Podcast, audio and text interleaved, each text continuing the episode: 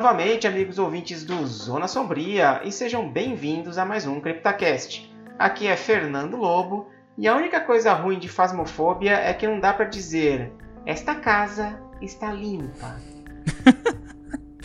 aqui é a Larissa, e, gente, não me deixa sozinha. Fica alguém aqui comigo, por favor. Aqui é o Felipe e é, eu, eu acabei de cair.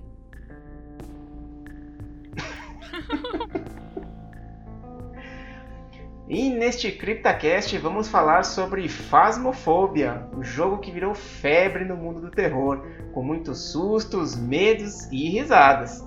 E muita raiva também, né, Felipe? Com certeza. Vou destilar meu ódio nesse programa. então vamos lá. Você está no CryptaCast.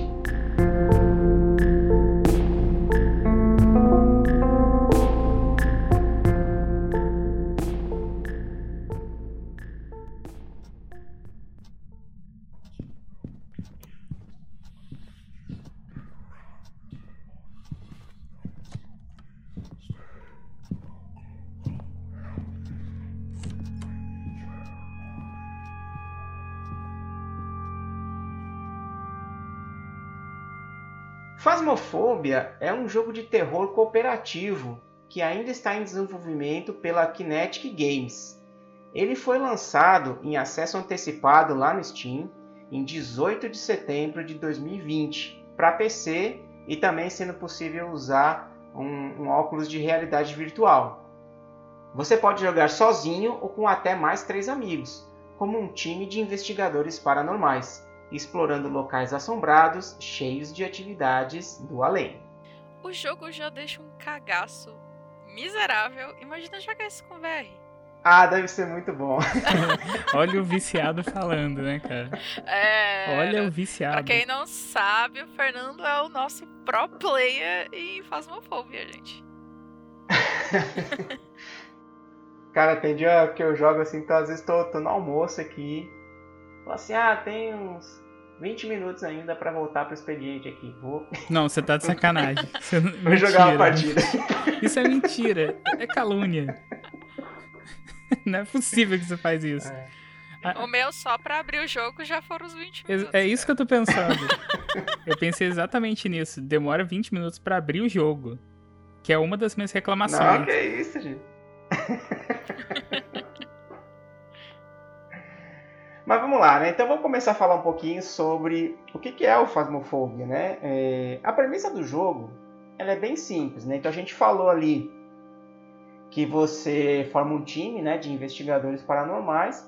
Então você é justamente aí um caçador de fantasmas. Né? Não é bem um caçador, porque aqui no, no jogo você na verdade não expulsa, né, o, o fantasma da casa. Você na verdade tem que identificar qual que é o fantasma que está lá.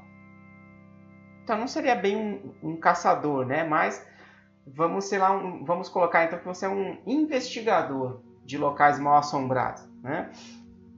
É, e você recebe contratos para investigar então determinados locais, né?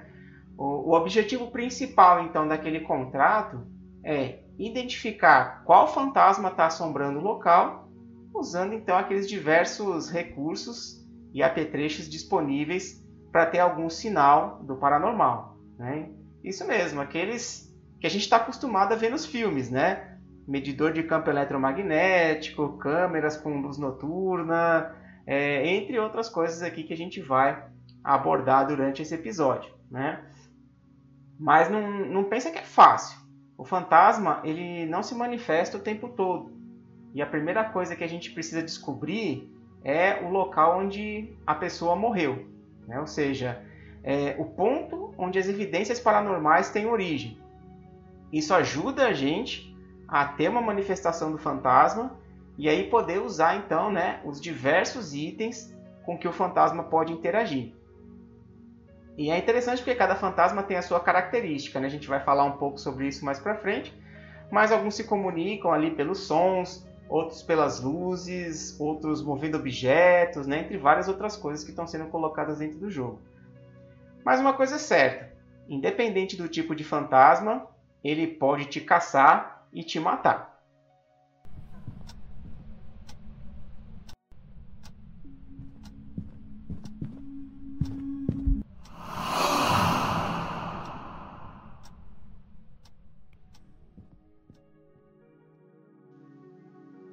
Lá, né? É... O que, que vocês podem falar um pouquinho como vocês veem o jogo hoje? Pode começar, Larissa. ah, eu vejo como um jogo divertido, mas ao mesmo tempo que dá medo. Sim, não, não nego. Eu, eu já sou muito medrosa, né? Todo mundo já, já sabe, já estamos. Bom, mais de 30 CryptoCaches e, bom, todo mundo sabe que eu sou uma cagona. Então, até jogando com o pessoal eu fico com medo. Tô jogando com os meninos. É, a Larissa briga Mas comigo é um... porque eu vejo fantasmas. tá, vamos começar por essa. Para, Felipe. Fantasma apareceu. Para, Felipe, não fala isso não. Muito. O... E esse é um jogo muito divertido, assim, não, não tem como você não, não ter se divertido. Tudo bem que sempre fica aquele, aquele, ai meu Deus, aquele medinho. Mas não tem como no final da jogatina você não ter se divertido com com o game, né? E a mecânica dele é muito interessante, assim, a, a jogabilidade dele, apesar do meu computador dar muito lag, é assim, enquanto o jogo tá abrindo, tá uma maravilha, meu PC tá rodando lisinho. Você entrou na casa, que sim, gente, você entra na casa. Pronto, o computador começa a dar lag. É, é, é do, de repente. É praticamente um, um 5D, né? Tipo, a experiência do, da perturbação sai do, do é... da casa e vai pro seu computador. Eu até comentei com meu pai que eu tava assistindo o gameplay do Phasmophobia. A gente vai falar um pouquinho mais pra frente sobre cenários. Mas tem um que eu tava vendo gameplay. O computador travou. Não, o pessoal tava falando aí, o pessoal, nossa, marshmallow. E eu juro que na hora eu senti cheiro de marshmallow e eu. Nossa, eu queria nossa. muito comer marshmallow. Aí eu fui no mercado com meu pai e falei isso. Meu pai, ai, agora os jogos são 8D, então. Até cheiro tem. meu Deus, mano. Mas é, eu a recomendo, gente. Eu sei que ainda não tá na parte de indicações desse CryptoCast, mas está recomendadíssimo. Fasmofobia. Ma marshmallow? Também. Marshmallow também. marshmallow recomendo também. Mas fala aí, Felipe. E a sua experiência? Vamos lá. Primeiramente, tipo, é, é, um jogo divertido. Eu não tenho como dizer que, tipo, eu não me diverti jogando e também não me assustei. E também não consegui, tipo, em algum momento, é, de sentir essa, essa vibração pesada que a Larissa comentou, né?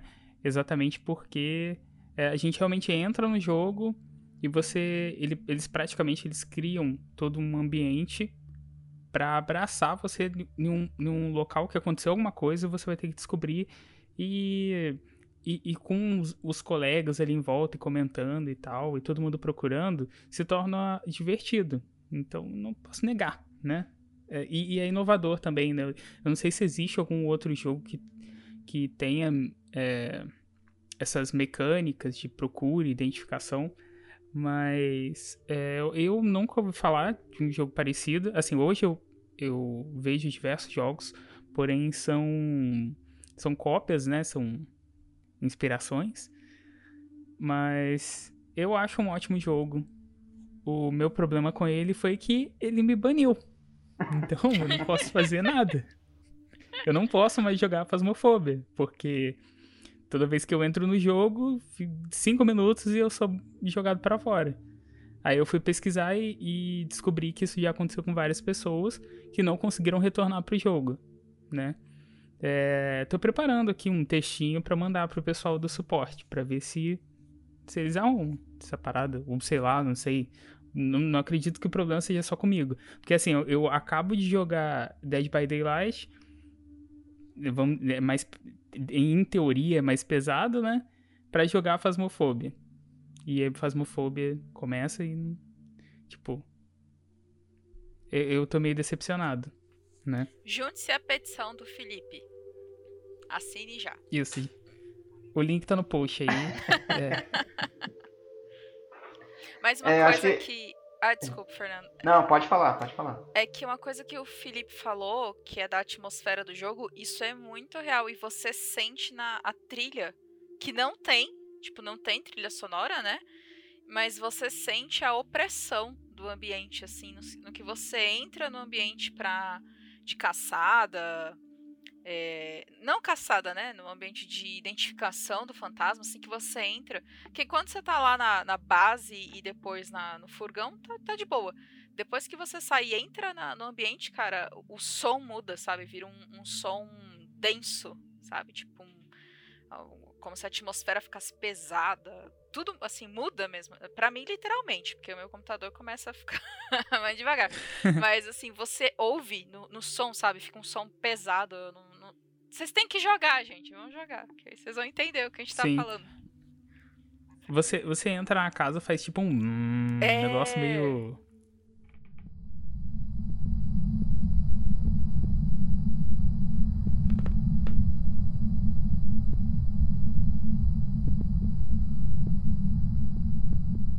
E, e realmente, cara, incomoda bastante. É, um, um dos pontos muito fortes do jogo, realmente, é essa imersão que ele traz para você, né? É, primeiro que assim, ele não tem aquela tela toda poluída que às vezes a gente está acostumado em outros jogos, né? Um medidor de vida, é, para onde você está apontando lá, a bússola, um mapa, qualquer coisa desse tipo. Simplesmente a tela ela é praticamente toda limpa dessa, desses auxílios que os jogos normalmente têm, né? É, é, e, e também ele trabalha muito bem com essa questão dos sons, né? Não só isso que a Larissa, o Felipe estão falando dessa questão da, da imersão, mas também os sons eles são parte integrante da investigação, né? É, tanto até a própria questão da comunicação entre os jogadores. Se você está conversando com algum jogador, é, ele identifica a distância que você está daquele outro jogador é, e vai diminuindo o volume da fala. Então, se você está longe da pessoa lá dentro do mapa, dentro do jogo, você não consegue escutar ela. E aí você tem que usar o artifício de conversar via walkie-talkie, que aí também é, tem, essa, tem essa diferença. Né? Então você escuta, inclusive, a pessoa falando lá com aquele chiado característico do walkie-talkie e tudo. Então, é, você, como eu falei assim, você não tem uma, uma tela de inventário como a gente tem em outros jogos, né? Então você pega três itens ali, você vai mudando o item com, com a bolinha do mouse, com a rodinha do mouse e tudo, é, mas você não tem nenhum, nenhuma, nenhuma parte da tela indicando que você está mudando de, de item de inventário ou não. Você simplesmente muda, você simplesmente usa. Então toda essa parte da, é, do, do jogo né, trabalha muito bem essa questão da imersão. Então, como, como eles falaram, você entra na casa, você tem aquele ambiente silencioso, né, aquele ambiente um pouco mais pesado, e você está explorando o local e de repente você escuta uma porta abrindo lá do outro lado. Né, e aí você começa a perguntar lá, foi você? Não, não foi. Opa, abriu sozinho. Então a, a imersão do jogo ela, ela é uma característica essencial para que para que o título Phasmophobia, né, desse certo nessa diversão toda que que a gente tem hoje jogando, né? Menos o Felipe. É verdade. E, e se vocês puderem jogar, joguem com um fone que tenha pelo menos a simulação de um áudio 3D. Porque isso faz toda a diferença também na imersão do jogo. Porque o, você vai ouvir, tipo, um, o fantasma fazendo.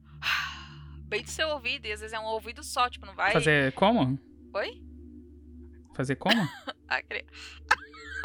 que o, o, o, fantasma chega a dar uma baforada no teu pescoço. Assim. Eu não sei, não sei. Tem que colocar na edição. É que não sai, o Discord corta. ah, o Discord É verdade, corta? o Discord corta. Ah, é, corta. Na gravação tentar. vai sair. Agora Escutaram? saiu, saiu. Sim, saiu. E, e, e, tem uma coisa também interessante, eu não sei se vocês perceberam, eu acho que perceberam, mas é, algo que ajuda a criar essa atmosfera e ajuda a criar o desespero também é que, tipo assim, quando você. Quando o fantasma começa a atacar, que é uma parada que eu acho que a gente vai falar daqui a pouco, mas. É, de certa forma, você não consegue se posicionar corretamente no, no, nos controles. Porque eles. É, parece que eles foram feitos de propósito, de, forma, de uma forma bem bizarra. Eu não sei se isso é proposital, mas, mas aparenta, porque, tipo, para você fazer para você avisar o seu amigo, tipo, com o rádio. Ah, aqui, ó, começou o ataque. Você tá longe. Aí você tem que procurar o botão que faz isso. Tipo, que usa o rádio. E ele nativamente já vem configurado que para falar você tem que usar um botão específico. Tipo, fica meio confuso na hora.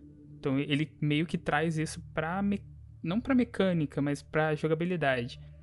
É, e na hora você tá tenso, você não consegue meio que, tipo, ai meu Deus, é tal botão. Tipo, assim. Você tá nervoso na hora do ataque. Sim, pra mim já apareceu. Eu já apertei o shift umas 10 vezes. É, achando que era o control, sei lá. e, deu aquele, ba aquele barulhinho que dá no computador quando ah, você aperta o. Sim, ele trava. As teclas de aderência. Isso. Nossa, é, você fica assim, meu Deus, Comigo. Começa a apertar a tecla. É, e, e, um ponto interessante que vocês estão falando, até inclusive nesse, nessa última atualização, é, você falou, Felipe, né, de tentar avisar via rádio que o fantasma está atacando. É, foi colocado lá nas atualizações que se você estiver perto do fantasma quando ele estiver atacando, o rádio só fica em estática, você não consegue se comunicar. Mentira! Então, é... é, Fernando. É, é, isso daí eu não consegui ver, né? Que eu não consegui entrar no jogo. Pobre Felipe. Pois é. Agora sim, não só a questão do. A gente está falando aqui da questão do som. Né? É, ele não só é importante é, a gente escutando, como a gente falando também. Acho que esse é um ponto muito legal. Por quê? Porque o Phasmophobia ele tem a, a tecnologia aqui, né, de reconhecer a sua voz. Então você fala pelo microfone e o jogo entende aquilo que você está falando. Então, se você ficar conversando muito é, com, com, os outros jogadores, ou até mesmo falando aqui no microfone sozinho, né? Você também está falando lá dentro do jogo. E aí o fantasma pode te escutar e começar a te perseguir. Então, não é só é, os sons que você escuta, mas também os sons que você produz que tem impacto dentro do jogo. Aí tem tanto impacto que o jogo também identifica o é, palavrão, né? Se você fala palavrão e tudo, tipo, tem todo um. Tem mesmo ou é lenda isso aí? Será que é mentira?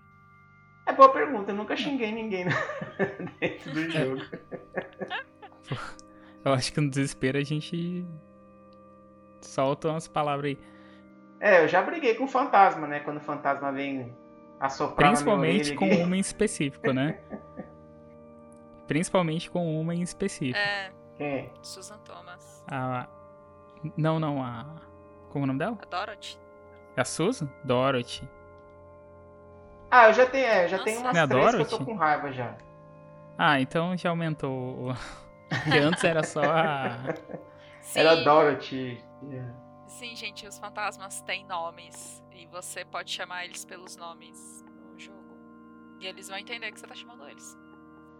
Exatamente. Então olha, olha o ponto interessante aí, né? Ele também, como, como a gente falou, ele reconhece a voz, ele entende o que você está falando. E a questão dos nomes dos fantasmas é, faz com que o jogo entenda que você está chamando o nome dele. Ele pode dar algum sinal de que ele está ali. Olha só que interessante. É, inclusive, isso pro andamento do jogo é muito importante, assim, você às vezes provocar o fantasma para que ele execute alguma ação para que você consiga. E, e, em cima da ação dele você identificar que tipo de fantasma você está lidando. Então,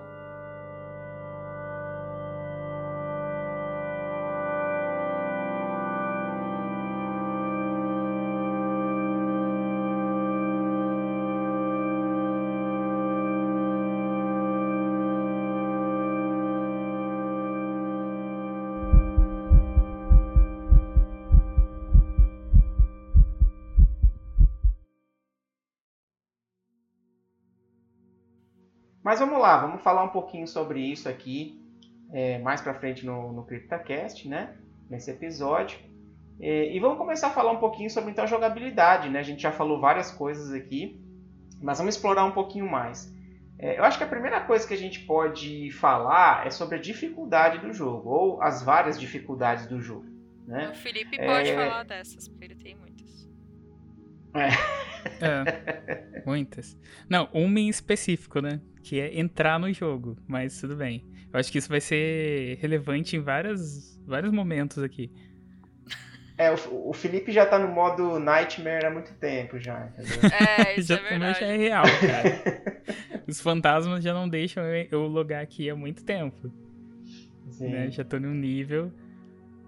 Mas aqui, basicamente, nós temos quatro dificuldades dentro do, do jogo. Essa quarta dificuldade, inclusive, é, foi incluída recentemente aí para pegar os, os investigadores mais audaciosos, né?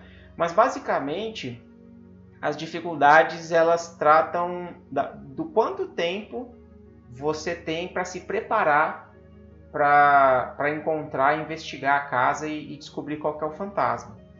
Então a gente começa lá com a dificuldade amadora, que é a dificuldade mais baixa do jogo, e ele te dá 5 minutos de preparação para antes quando ele fala preparação é o tempo que, que você tem garantido de que o fantasma não vai te perseguir não vai te caçar né? Então você você tem cinco minutos para se preparar dentro da casa antes de que o fantasma comece a caçar.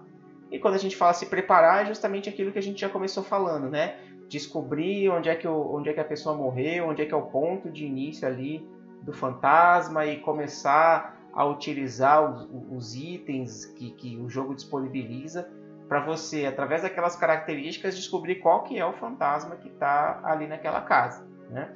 Então, amador é, são 5 minutos de preparação.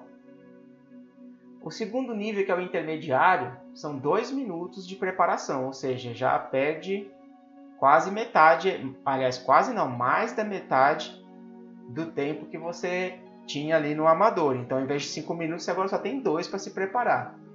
Já no nível profissional, não tem nenhum tempo de preparação, é zero. Então, a partir do momento que você abre a porta principal da casa, é, o fantasma já pode ir atrás de você. Então, é algo que você precisa realmente ser bem mais ágil e conseguir pegar é, identificar o local do fantasma mais rapidamente ali e, e, e, sair o quanto antes da casa, né? Porque ali ele já vai ele já pode começar a fazer os eventos para te caçar. Tá? É, e nesse último, nessa última atualização grande aí do jogo veio o modo Nightmare, né? o modo pesadelo, em que ele não só não tem tempo de preparação, mas o fantasma fica mais tempo caçando, o fantasma leva menos tempo entre uma caçada e outra, o fantasma pode mudar de, de cômodo principal ali da, da caçada, é, a gente falou, né? A gente tem que encontrar o local da morte da pessoa. Agora, assim, é, no modo Nightmare, né? Ele, ele muda esse local. Então, se você encontrar o local ali e conseguir as evidências, pode ser que ele troque por alguma outra sala e você tenha que tentar é, descobrir novamente onde é que estão aquelas evidências para levar o seu, os seus, seus itens para lá. Então, é algo realmente assim que tá até tá mexendo um pouco com, com os jogadores aí. É, eu vi até que diminuíram a dificuldade em algumas coisas ali, porque esse modo aí já estava realmente dando pesadelo nos jogadores. E, e, assim, só fazendo um, um alto jabá, é, se vocês quiserem conferir como é que funciona e tal, a gente tem alguns gameplays de Fasmofobia no nosso canal, gente, que vai estar tá linkado aqui na publicação desse CryptoCast. É verdade. Eu voltarei aos gameplays e agora com mais experiência, sabendo como fugir melhor desses fantasmas safados aí. Caraca, hein? Senti um tom de ameaça. deixa, Deixa eu pegar a Ruth Miller de novo, que ela vai ver só. Até se ajeitou na cadeira. Mano. Tá vendo, né? É, a coisa tá séria. Vai estalar os dedos. Isso aí. além do, da questão da dificuldade em si, né, você também tem alguns objetivos secundários dentro do jogo. O objetivo primário, obviamente, é você descobrir qual que é o tipo de fantasma que está assombrando o local. Mas você também tem os objetivos secundários. E eles servem para quê, no final das contas? Né? Para você conseguir juntar dinheiro com aquele contrato e comprar mais itens para que você possa ir mais preparado para os próximos contratos. Né? Então, os objetivos secundários são diversificados, eles são diferentes a cada, a cada novo contrato. Claro, né, é, é um número limitado, então você vai ver repetida, repetidas vezes eles, mas é algo que muda para cada contrato. Então você tem aí várias questões é, com objetivos secundários. Né? Você, você pode ter que fazer o fantasma caminhar sobre um punhado de sal, pode ter que fazer com que o, o, fantasma passe por um sensor de movimento, né? E o sensor de movimento identifique que ele passou por ali. Você ter que acender um incenso no local ali da morte do fantasma. Fazer ele é, soprar essa... Da morte da pessoa, né? Da morte Oi? da pessoa, né? A morte, é, a morte do fantasma não, né? A morte da pessoa. Fazer ele soprar uma vela também, tipo, rola. soprar uma vela. Oxe, mas é, o fantasma tem que soprar a vela. É porque eu lembrei de aniversário. É. Tem que cantar parabéns, né, pro fantasma. Tem o também do. Eu ia falar, esqueci, impedir o fantasma de caçar, né, com crucifixo. Exato. MF5. Então... Isso, então, então tem vários, inclusive até alguns que você nem precisa ter nenhum item, né? Que é simplesmente alguém da equipe presenciar algum evento paranormal dentro da casa. Ou média de, de insanidade. Média de insanidade também, a gente vai falar um pouquinho sobre a insanidade, né? Mas é, atingir zero ou acho que abaixo de 25% de, de insanidade. De sanidade, no caso, desculpa. Isso, de sanidade. Então são vários objetivos que na verdade dão uma diversificada no jogo também, para que ele não fique sempre repetitivo dentro daquele daquele script pré-determinado, né? Então você tem várias situações, você tem, a gente vai ver daqui a pouco, mas você tem vários mapas diferentes que podem ter fantasmas diferentes com objetivos secundários diferentes. Então isso garante também que o jogo não fique muito repetitivo para que você tenha o interesse realmente de ficar jogando ali vários contratos. Né?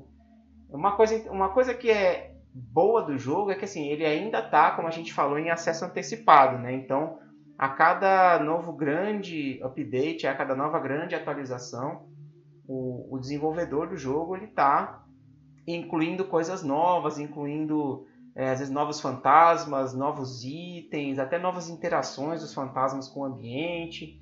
Então, apesar de a gente já conhecer bastante coisa, saber como é que funciona a mecânica, é, novas atualizações aí do jogo podem trazer novas surpresas também, né? Ah, acho que não só as atualizações, acho que todo jogo é um é, é um novo jogo. Ele não não repete, sabe? Assim, você pode até repetir o tipo de fantasma, mas acho que todo jogo é um, é um jogo diferente, sabe? Sim, eu acho que ele acaba se tornando mais um, um jogo diferente por conta da forma que você faz, né? Tipo, você sabe que você vai entrar lá e identificar um fantasma, mas como é feito isso, até porque é, necessariamente ele muda só os objetivos e o fantasma e o ambiente. Então, é, você entra ali com o pessoal, tipo com seus amigos, ou sozinho até, como algumas pessoas suicidas fazem. É. né? Ah, gente, eu tô mandando chat lá. Ah, gente, eu tô aqui, é, acabei de tirar foto disso daqui. Eu falei, cara, o que esse caboclo tá fazendo sozinho naquela casa, mano? Né, Fernando? O... Pois é. Mas é. Mas o. A, tipo assim, jogar em grupo, eu acho que dá um, um, uma sensação nova. Toda vez que você repete aquilo, você quer mais ainda. É, eu diria que o jogo ele tem um fator viciante, né? Tem, Sim, com, com certeza. certeza. Com certeza tem. E, e até uma coisa que a gente não comentou ainda, né? Mas a própria questão das luzes dentro da casa. É, Sim. Toda casa tem um gerador que pode ser ligado ou desligado, inclusive o próprio fantasma pode desligar o gerador. É, e o gerador, né, o, a, não é bem o gerador, né, a caixa de, de fusível, né? A caixa de fusível, inclusive, ela muda de lugar, mesmo que seja a mesma casa, ele tem vários locais diferentes em que ele pode ficar. Então isso também gera um, um fator aí de, de replay grande, né? Porque às vezes você está acostumado que a caixa de fusível está em algum local ali, mas é, no, na próxima, no próximo jogo ela mudou. Então se você precisar acender as luzes de novo, você tem que ir para algum outro lugar. Então isso é interessante também. Então são vários, vários pontos dentro do jogo que fazem você ter esse fator replay mais alto, né? É só, só uma, uma história aqui de um caos de quando a gente tava jogando, inclusive recentemente. A gente tava no porão, o Felipe tinha acabado de cair. De novo? De novo. Né? Tava eu e o Fernando, a gente acabado. Aí a gente tava lá do lado, assim, do lado da caixa de. do gerador. E o fantasma desligou, tipo, na nossa cara, sabe? O gerador e eu, pô, eu tô aqui do lado, nem disfarça, sabe? Tipo.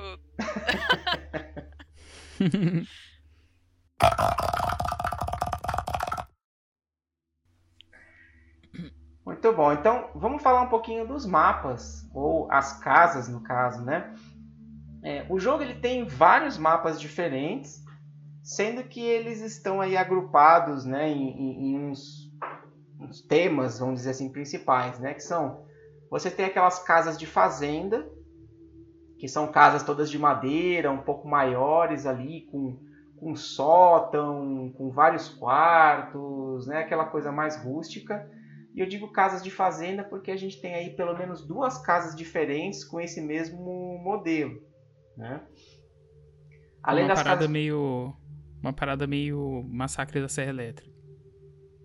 Isso, um lugar mais um lugar um pouco mais ermo assim, né? Mais isolado. Típico de filmes de terror. Exato. Sim, eu acho que todos aqui são, né? Pois são. é, tipo, né? Outra, outro grupo que a gente tem aqui de casas são as casas urbanas, que aí realmente são aquelas casas mais simples, né? Se a gente pode dizer assim, ou mais comuns, com, com a vizinhança, né? Você, quando você vai entrar na casa, você vê ali a rua, tem as outras casas, né? Então é um lugar mais com, com vizinhança. Assim. São, se eu não me engano, é. três ou quatro mapas nesse, nesse esquema aqui. E a gente lembra do Mickey Myers aí, Mickey, Mickey Myers. Mickey Myers. Pior que fiquei imaginando o Mickey aí mesmo. Muito bem. Esse, esses outros quatro tipos aqui, é, por enquanto só existe um mapa de cada um, mas como a gente reforçando aqui, né, o jogo continua em desenvolvimento, pode ser até que surjam outros mapas nesse mesmo tema, né? Mas já são mapas maiores. É, e a gente tem aqui a escola, que já é um. A gente encaixa screen. Eu vou, eu vou usar uma referência de filme toda vez que você falar um cenário. Muito bem. Inclusive, então, a... o da escola pode ter uma versão brasileira, com escolas menores, né? Porque essa escola, tipo, é muito American School, sabe? Tipo, gigantesca. Nossa, é demais. Mas a, mas a escola aqui da minha cidade é, é grande assim, tá? Ai, cara, eu estudei num colégio de ensino fundamental aqui no DF que era. Ele era uma antiga escola classe, que é a escola até a quarta série, né? Então a escola de fundamental, tipo, não comporta os alunos, porque ela é toda pequenininha pra. Não. pra, pra escola de ensino fundamental básico, sabe? Mas aí não sei porquê, isso já tem muitos anos que ela virou uma escola de ensino fundamental, então, tipo, é muito engraçado, porque a escola toda é muito miúda, né? Podia ser esse tipo de escola, inclusive, pequena. Assim. É, deixa eu só complementar aqui. E eu vou fazer, falar o oposto. Eu falei dessa minha escola aqui, eu estudei também nessa escola de fundamental. E ela é extremamente grande e ela já foi um cemitério e um sanatório e um asilo. Muito bom, é o combo completo aqui. Né? Mas é engraçado porque esses mapas maiores realmente dificultam bastante a, a identificação do fantasma, né? Porque a, é, a, gente tem que encontrar aquele local que o fantasma morreu para ter as evidências mais fortes e conseguir identificar que tipo de fantasma que é. Quando a gente está falando de mapas maiores, cara, já é mais difícil você encontrar, porque tem muito mais salas, muito mais locais para você avaliar. É, e aquele negócio que a gente falou, né? Mesmo os 5 minutos que você tem no, na dificuldade amador não são suficientes para você conseguir abranger o, o, total do lugar. Então você tem que fazer muito uso aí é, de até assim dividir a equipe para conseguir cobrir mais local, ter pílula de insanidade, porque a, a insanidade é, ela, ela afeta diretamente a caçada do fantasma, né? Então é, é uma preparação já diferente do que esses outros dois grupos que a gente falou anteriormente, né? Da casa de fazenda e as casas urbanas. então a partir dinheiro. da escola aqui, é. Tem que ser o Fernando, né? É. Então, a partir da escola, né, já são mapas maiores que, que mudam a forma de você jogar. É, o próximo mapa é o sanatório. É, eu entro agora. É a hora do pesadelo 3. Muito bom. é, e, e, no sanatório aqui, né, é, também é um local que por si só já, já traz uma, um arrepiozinho na gente aí, né, quando a gente pensa num sanatório abandonado. E é um dos mapas grandes também ali que acontecem várias coisas lá dentro. Né? E um outro maior ainda é a prisão. Do Hannibal. Prison Break. Melhor. Desculpa, Rest. É um filme de terror a segunda temporada. E a prisão também é isso, né? Várias celas, várias salas, vários locais ali que você precisa tentar descobrir onde é que está o, o, spawn, né? O ponto inicial do fantasma. Então esses são, são mapas grandes ali também que trazem uma dificuldade maior para quem está investigando. E nessa última atualização veio um novo mapa que é o acampamento. E aí você tem a referência e o easter egg. Ah, é, porque tem um easter egg também nesse cenário. É melhor o pessoal que jogar e descobrir qual é o easter egg. É, não vamos. Mas tem a ver com filme de terror, né? E o acampamento, ele tem um diferencial dos outros, que assim, ele não só é um mapa um pouco maior, ele não é um mapa grande como a prisão, como um sanatório. Vamos dizer que ele é um, um, um mapa médio, né? Mas ele é praticamente todo ao ar livre. Então você tem outros dificultadores aqui nesse mapa que é justamente assim, se está chovendo, você não consegue escutar direito as manifestações do fantasma. Se está nevando, você tem o problema de conseguir identificar algum lugar mais frio com o termômetro. Então ele, ele te traz uma série de dificuldades simplesmente pelo fato dele ser boa parte dele ali do mapa ser ao ar livre. Né? Então já traz uma, uma mecânica de jogo um pouco diferente. Agora imagina jogar nesse mapa do acampamento no modo Nightmare. Tá maluco. Top? Pena que eu vou cair. Mas o, o, que você falou, Fernando, do ambiente tal, que ele interfere, ele interfere até dentro da, da casa, ou das casas quando a gente tá jogando, porque o último que a gente jogou uh, tinha neblina até dentro da casa. Tava literalmente Silent Hill, cara. Tipo...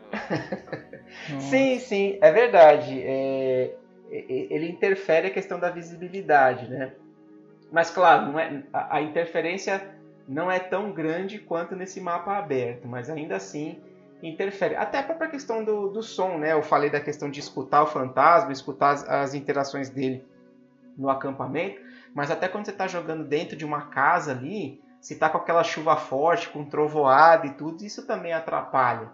Né? Então não é, não é só no acampamento, ele, ele é, fica mais evidente no acampamento, mas a questão do clima diferenciado em cada jogo também traz uma dificuldade diferente cada vez que você vai jogar. É, quando tá. Quando, quando tá repangalejando então, aí que fica difícil ouvir.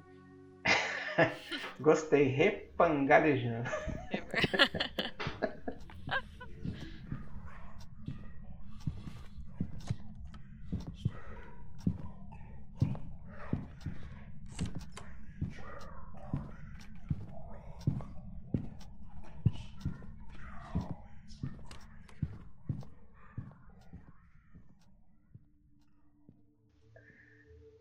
Muito bem, mas como é que a gente então, né? A gente tem, tem falado aqui de como procurar o fantasma, ir atrás, achar o ponto de, de, de spawn dele, né? O ponto de início dele e tudo. Mas como é que a gente faz isso? É através dos diversos itens que a gente tem à nossa disposição dentro do jogo. Então vamos falar um pouquinho sobre eles aqui. É, o primeiro item que a gente vai falar é o que chama de projetor DOTS. O que, que ele faz? Ele é um aparelho que você pode colocar no chão, nas paredes, se não me engano até no teto. E quando você arma ele, ele abre uma, uma matriz, né, um campo com várias luzes verdes, com vários pontos de luz verde. Só para ficar é pra... mais visual, oh, gente, lembrem de atividade paranormal. Eu acho que é o 3. Não sei, tem uma atividade paranormal que eles colocam lá o Kinect funcionando e ligam a câmera em modo noturno. E aí fica a sala inteira verde com pontinhos. Então, tipo, vocês vão saber o que é um projetor DOTS. é um Kinect de acordo com a atividade paranormal, mas não é isso no jogo, gente. É, mas para efeitos visuais é, né? Porque é. ele gera um, um, campo ali com vários pontos verdes. E qual que é o objetivo do projetor DOTS? Se o fantasma tiver essa evidência, né, quando ele passa pelo projetor DOTS, você consegue ver a silhueta do fantasma passando. Então esse é um item que, que é utilizado para você poder identificar uma evidência do fantasma. Se ele passar pelo projetor DOTS e a silhueta dele aparecer, você consegue então já marcar isso como uma evidência do fantasma e é um passo a mais que você tá para conseguir descobrir qual que é. O, o próximo item é o medidor EMF, que é justamente o do campo eletromagnético. Isso a gente já vê, é um, é um aparelho clássico aí é, para quando a gente fala sobre questões paranormais, quem está investigando e caçando fantasmas. Né?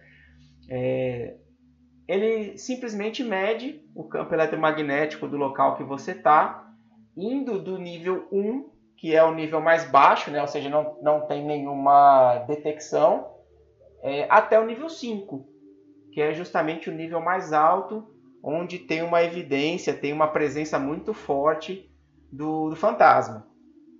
E nesse caso, o EMF também é um item de identificação do fantasma. O EMF5 é uma característica de um fantasma também. Então é algo que o jogador, para identificar, tem que ficar atento, porque pode ser que o medidor ele vá até 2, 3 ou até 4, mas isso ainda não é uma evidência para aquele fantasma. Então, é, o, o, EMF ele tem essas duas questões. Ele pode ser usado como uma evidência do fantasma, como também pode ser usado até para cumprir algum objetivo secundário porque ele também tem lá identificar um, um fantasma utilizando um medidor EMF. E, e aquela questão, uma coisa interessante também, né? Porque quando o medidor começa a aumentar, ele vai tocar um, um bip ali, né? Ele fica lá com aquele sonzinho é, constante enquanto ele estiver identificando aquela, aquela manifestação. Bom, é o próximo item da lista é o termômetro. Como já dizia o Asa de Águia, né, aquela banda clássica de axé, ela é basicamente esse item, né, o termômetro, é basicamente para se identificar ó, aqui, se aqui tá quente ou aqui tá frio. E é, é algo necessário para identificar um tipo de fantasma. Câmera fotográfica, como em Fatal Frame, não, mas é diferente, claro, você não vai exorcizar um fantasma, só tirar uma foto dele mesmo, porque pelo pelo jogo vale alguma coisa. Pra postar no Instagram. A câmera né? de vídeo, só no Insta, é. Pô, deve, vale muito, Não, então. É, vale dizer aqui a câmera fotográfica, ela serve para você ganhar o dinheiro, como você falou aí, né? É, e tem algumas coisas que você pode encontrar dentro da casa que fazem você ganhar o dinheiro. Não só a foto do fantasma, como também é, o que a gente chama de evidência óssea, né? Se você encontrar um osso lá dentro da casa, você pode tirar uma foto. E também tem uma boneca voodoo que você pode tirar a foto e ganhar um dinheiro, além do tabuleiro Ouija. É, e também você pode reunir os seus amigos ali e tirar uma foto. Também, fazer uma selfie ali. a câmera de vídeo, ela serve para várias coisas, né? Pro DOTS, pro é, para visão noturna, para poder identificar o fantasma e também para fazer parte do filme Atividade Paranormal, que a Larissa citou anteriormente. é, o próximo é fazer... um tempero comum de cozinha. É para fazer é. filme found footage, entendeu? Found food, é. Ah, e tem, ah, a, câmera, e tem a câmera de. Ah, é, é porque tá em ordem diferente, mas tem a câmera de cabeça também. Desculpa se vocês quiserem já trocar. Mas a câmera de cabeça é super found footage. Tipo, está em alta, inclusive. É tendência. mas tem uma coisa importante da câmera de vídeo, né? Ela com a visão noturna, você consegue identificar a orbe fantasma que é uma, uma evidência também para você identificar qualquer tipo de fantasma que está na casa. Sim, e aí temos o sal, né, um tempero de cozinha comum, mas que é utilizado para combater as criaturas nas séries, porque aqui nesse jogo em específico você identifica os pés dela e para onde ela vai. É, o incenso. Inclusive, o incenso acho que é. Rapidinho, o sal também serve para você saber se seu gato tá subindo na mesa, na pia. Você pode jogar sal, espalhar sal. E se você vê patinhas, né, no dia seguinte. Caramba, não sabia disso não. eu vi. No... Desculpa, off-topic. Eu mandei pra minha mãe. A mulher espalhou farinha na mesa e na pia toda, assim, pra saber se de madrugada o gato dela sobe. O quê? eu mandei pra minha mãe, minha mãe, eu vou fazer isso, porque eu tenho certeza que eles sobem. Mas nem precisa, porque sempre que a gente vai limpar a geladeira, em cima da geladeira, tem marca de patinha. Então, tipo. É, é útil. Eu gostei da dica. Pena que eu não tenho gato. é... O incenso, né? Além de é, melhorar, né, no caso, o, o seu ambiente de forma que fica um pouco mais. Eu não sei, tem gente que não gosta muito de incenso, né? Mas ele serve também para espantar os espíritos e para atraí-los nesse, no caso do jogo. É... E por último, eu acho que um dos itens mais importantes que a gente sempre esquece é a porra da lanterna, que eu sempre esqueço de colocar no inventário. Que ela serve simplesmente para poder você fazer tudo no jogo, porque ele vai ficar no escuro a maior parte do tempo. É, isso é verdade. É, e ficar no e escuro gente... é justamente o que mexe com a sanidade da pessoa, né? Com certeza, é. Afeta. E vamos pode lá. seguir aí. Ah. Agora são, são, são os itens, né? Top. Os itens básicos aqui de qualquer investigador. Mas seguindo aqui, a gente tem mais alguns outros itens, né? Que é a lanterna de luz ultravioleta.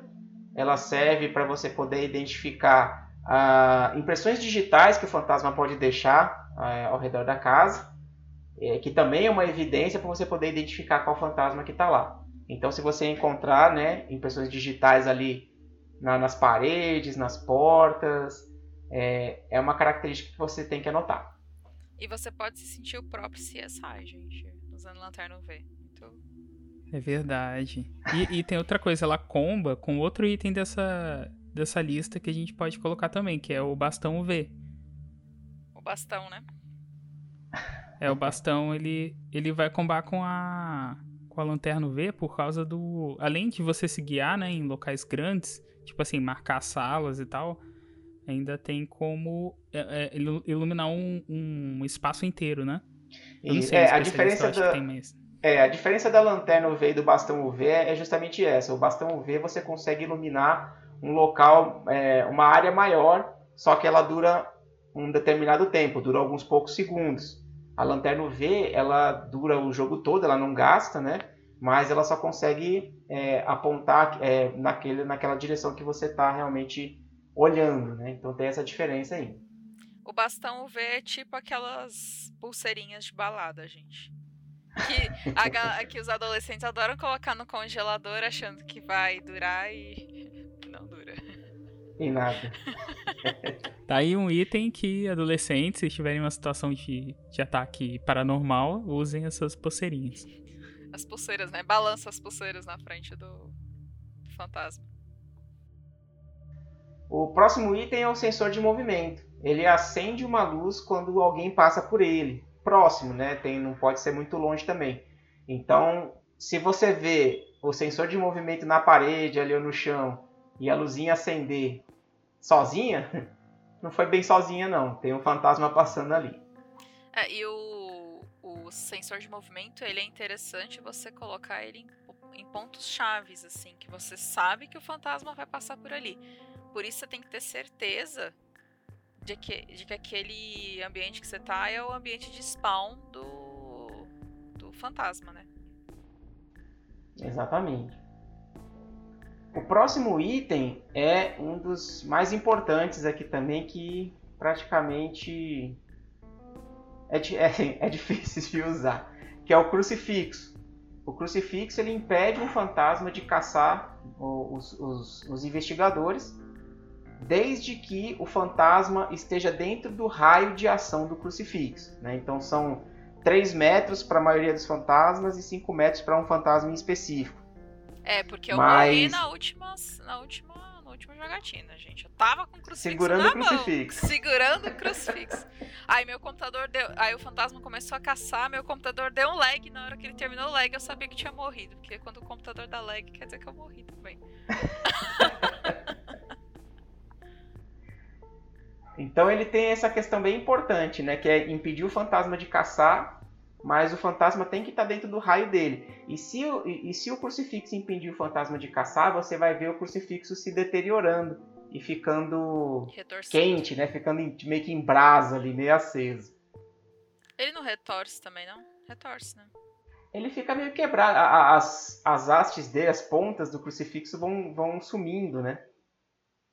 O próximo item é o Spirit Box, que é justamente um rádio onde você pode coletar essa evidência ali da característica do fantasma, é, com ele se comunicando com você através dele. Então, se você escutar algum som, alguma voz, o fantasma falando pelo Spirit Box, você já sabe que essa é uma evidência de, de, é, de que tipo de fantasma que é.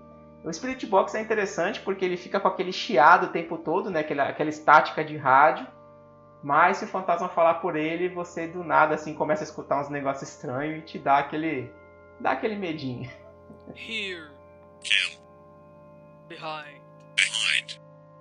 É, os, neg os negócios tensos. o próximo item é o Escrita Fantasma, que nada mais é. Opa!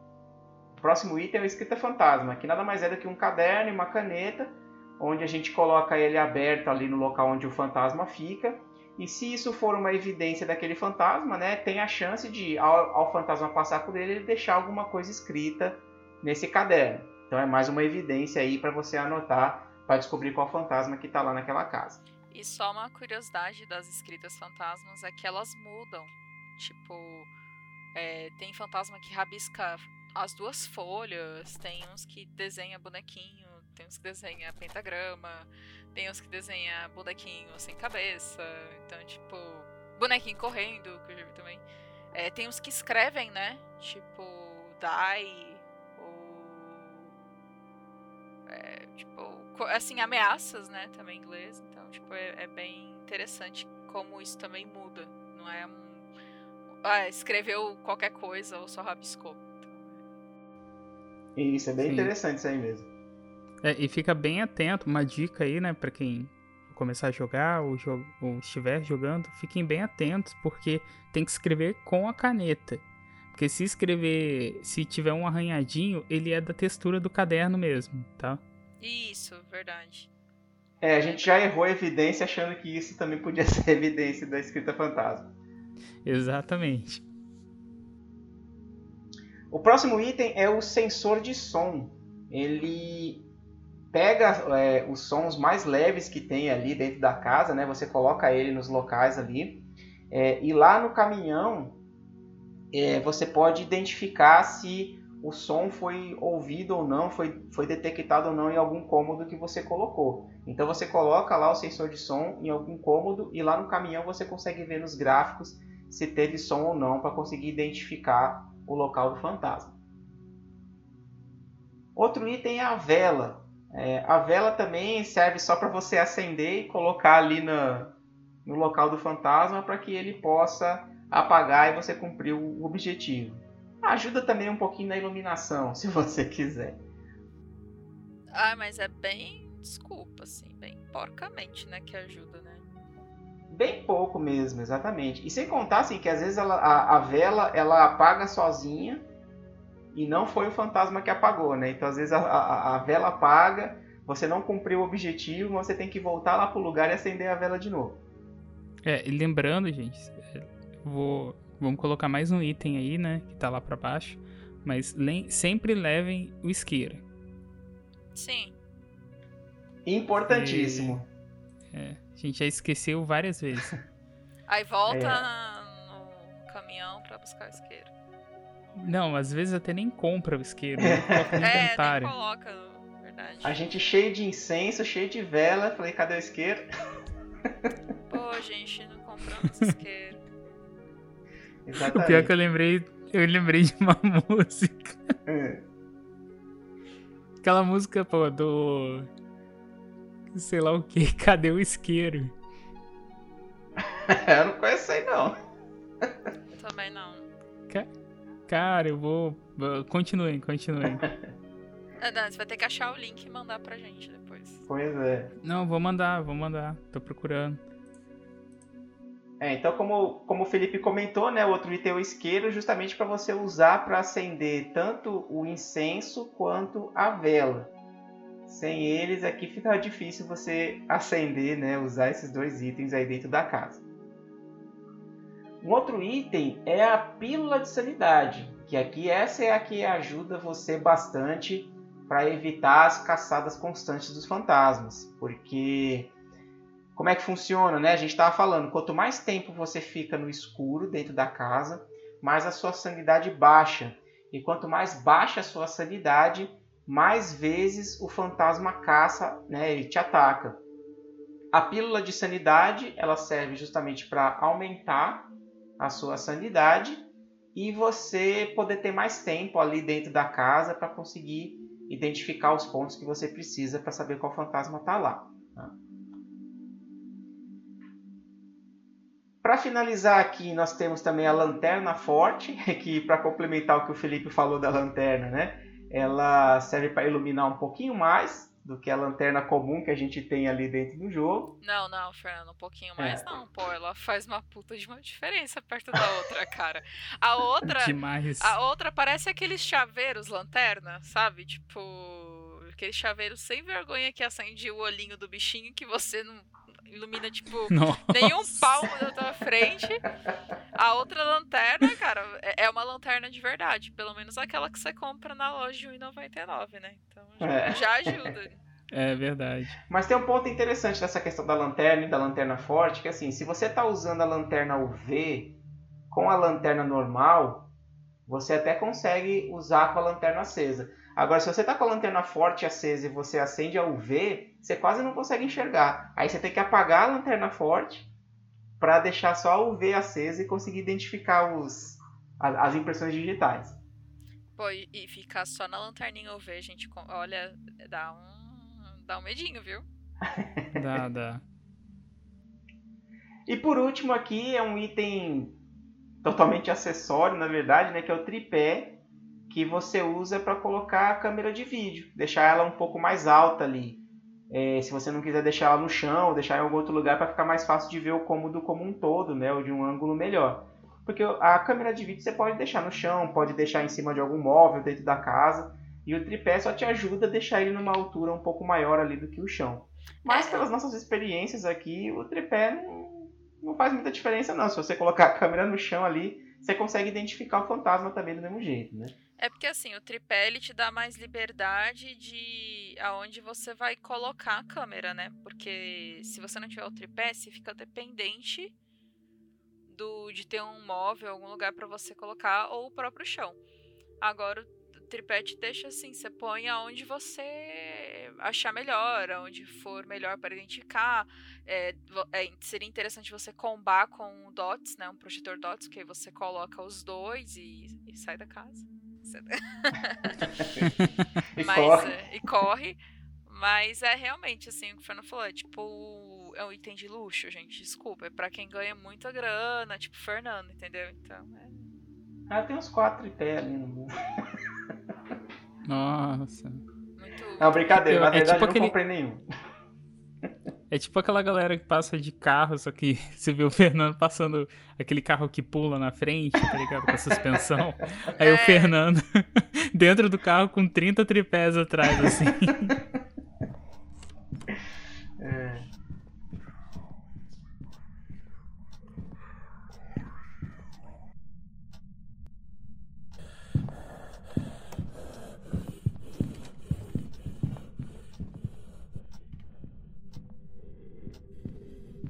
Claro, não só esses itens, né? Não tem só esses itens que você leva para dentro da casa, mas tem os próprios itens que ficam dentro do caminhão ali para te ajudar a acompanhar os objetivos, né? Então, você tem o próprio quadro branco ali de objetivos, que ele diz quais são os objetivos secundários, além de dizer também o, o nome do fantasma, né? E até se ele responde para qualquer um ou se ele responde só para quem está sozinho. Então, o quadro de objetivos ele te dá algumas dicas ali do que, que você tem que fazer dentro da casa. Também tem alguns monitores que tem onde mostra a, planta da casa e os seus vários andares, inclusive te, te dá uma dica até de onde está o gerador, o, a caixa de fusível ali da, da casa. Né? É, inclusive, um parênteses aqui, né? A gente ficou um tempão sem saber que dava para apertar o botãozinho ali para mudar os andares. Ah, é, a gente verdade. achava que só aparecia o, o, andar principal ali, a gente ficava, pô, cadê o gerador, né?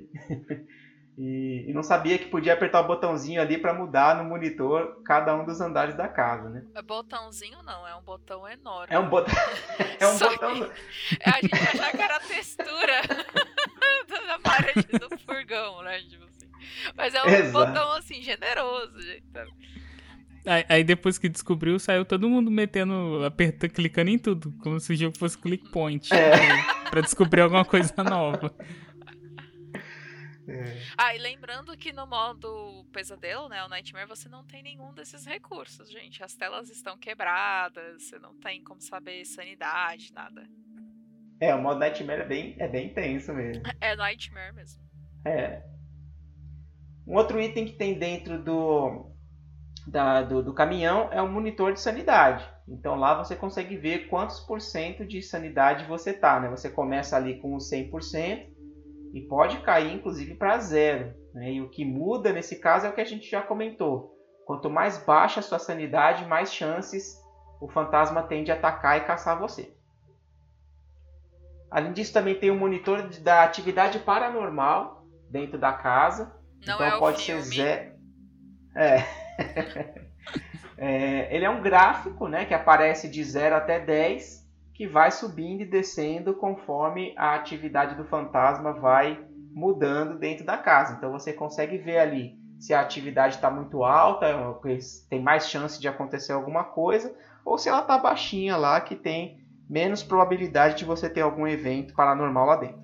E às vezes o fantasma pode chegar a 10, mas ele não tá atacando ainda. Tipo, é só realmente a atividade dele que tá muito alta, mas ele não tá atacando.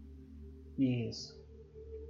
Outro monitor que fica lá é o monitor de sons, que ele junta com o, o sensor de som que a gente comentou agora há pouco, né? Porque, como a gente falou, conforme você vai colocando os sensores dentro da casa, esse monitor vai mostrando ali as atividades de som aonde ele, onde ele vai surgindo.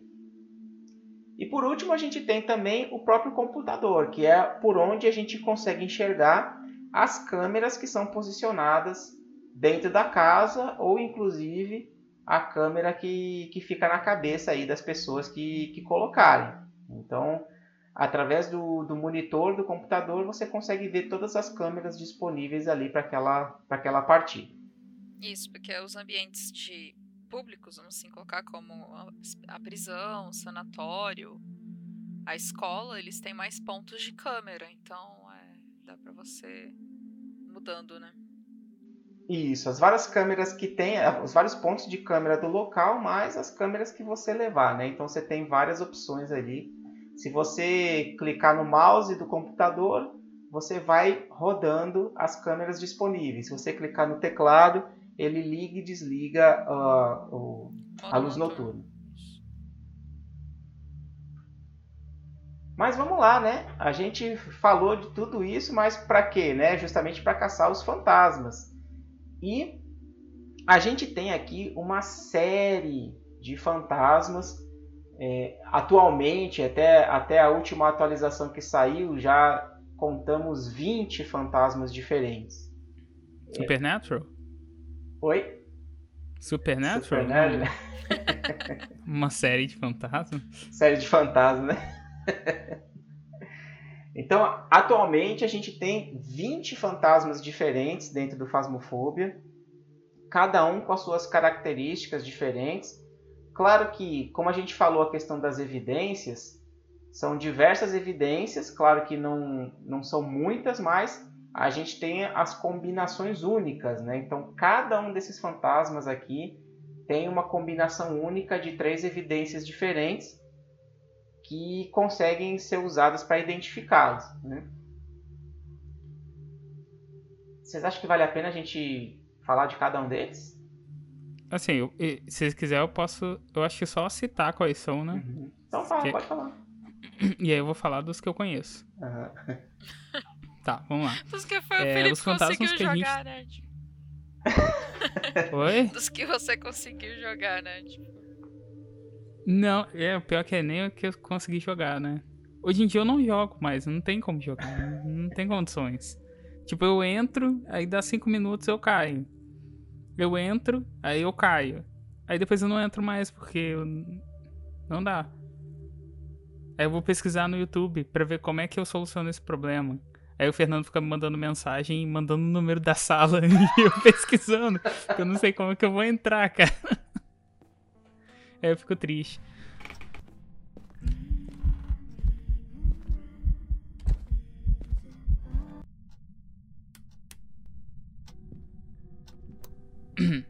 Vamos lá então. Os principais fantasmas, eu vou citar alguns, vou falar alguns que eu conheço, assim, mais ou menos. É por alto, né? O Banshee é o primeiro. Que é o Dex, é... inclusive. O Banshee é do... Ah, é, tem um mutante chamado Banshee. o, o... o que, que, que mutante é esse? É, é assim, eu vi ele no desenho clássico, né? Que ele, é, ele apareceu também no filme, né? O First Class. Mas ele, tipo, tem o grito supersônico dele e tal. Ah, pode crer. Então, tem a ver com isso, porque eu ia falar justamente isso. O... tem uma série, eu não sei se vocês assistiram essa série, mas é uma série de um grupo de crianças que caçam fantasmas e eles encontram informações dos fantasmas em um diário que a mãe da protagonista tinha. Vocês lembram desse desenho? Não, não lembro não. Não, cada episódio é um fantasma diferente. Inclusive tem uma música muito legal. Não, eu não lembro. Acho que eu já era velho para isso já. Cara, o pior que. É, não posso falar que é um desenho antigo, né? Então. É, uma, é um anime antigo. Mas que. É um anime? Era um anime. Ah, então não sei. É, assim, depois eu mando aí. Mas o, o que acontece? O Banshee, ele teoricamente ele não é um fantasma. Ele é um, um ele, ele é, é, em algum lugar, ele não aparece nesse desenho, mas eu lembrei do, do desenho. É, ele é uma fada. E ele tem essa parada de. De. Tipo.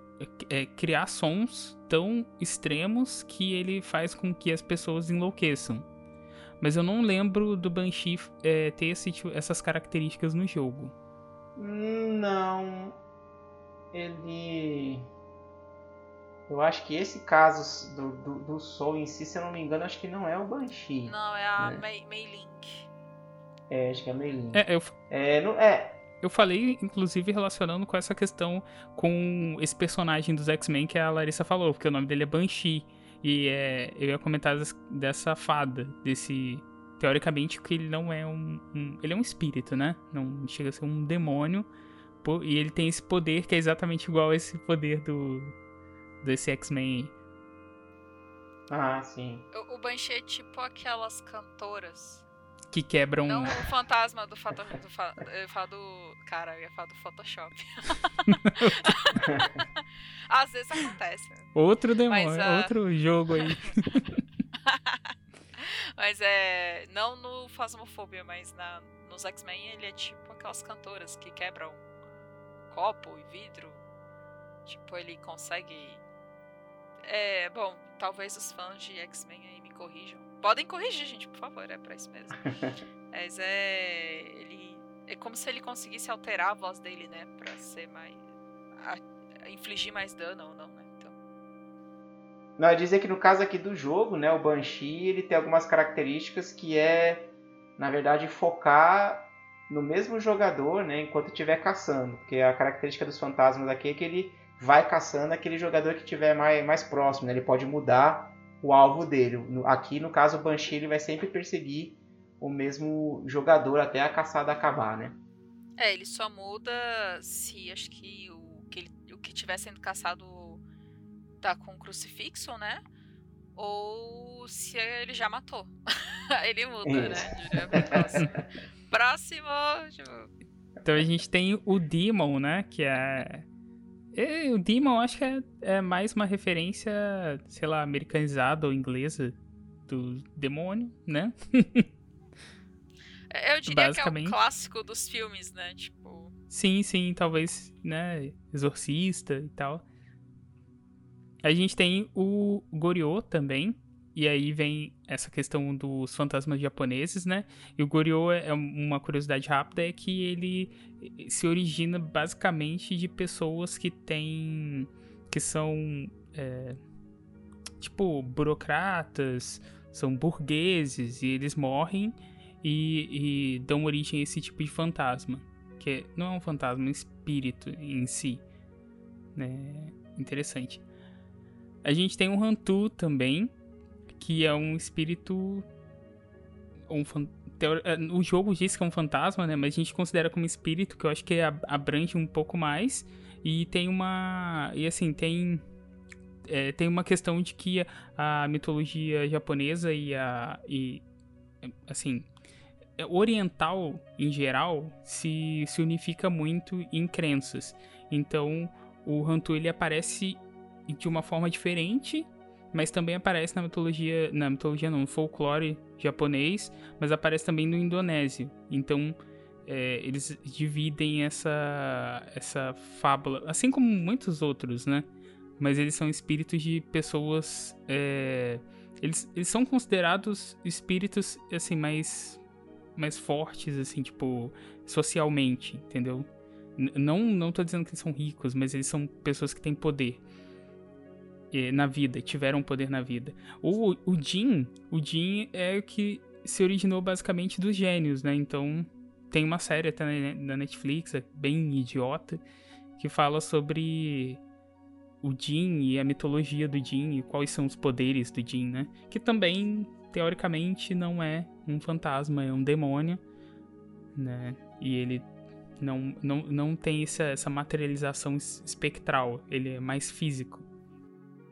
É, de acordo com Dungeons and Dragons, é um monstro de D&D. Mas é, não, é, na verdade o Jin seria uma entidade, né?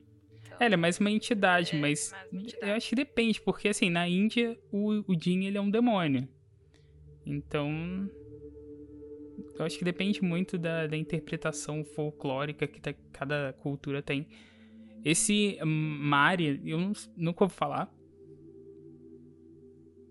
Ele tem alguma característica específica? Eu não lembro. Eu não lembro. O Fernando que é o pro, né? Então... Ah, é, a pro é. player aqui é o, é o Fernando. Eu, é, no, no, no, caso aqui do, do, do Maria, ele é mais. Acho que é voltado para as luzes, se eu não me engano acho que ele é, é, vai é, é, é, caça mais no escuro. Depois a gente tem o, o Milling, né? Milling. Eu acho que é né, Myling, não sei, né? É, deve ser Milling também, não sei. É, eu não sei, porque assim, nem eu acho que é, o nome dele nem é em. Ele é meio europeu, né? Sei lá. Não sei se a pronúncia seria essa. Mas eu já ouvi falar em um filme. Eu não me lembro o nome do filme, eu sei que tinha a ver. Foi um filme da época inspirado nos outros. Inspirado em. copiado. E, e esse Milling, ou Myling, Miley Cyrus. Então, ele tem uma relação muito íntima com crianças, então geralmente são espíritos de crianças. Inclusive no jogo, a Meiling, o jeito que ele caça é um fantasma extremamente barulhento, assim, tipo, barulhento que eu digo, ele fala muito, então você ouve muito. É, ela, assim, geralmente são femininos no jogo.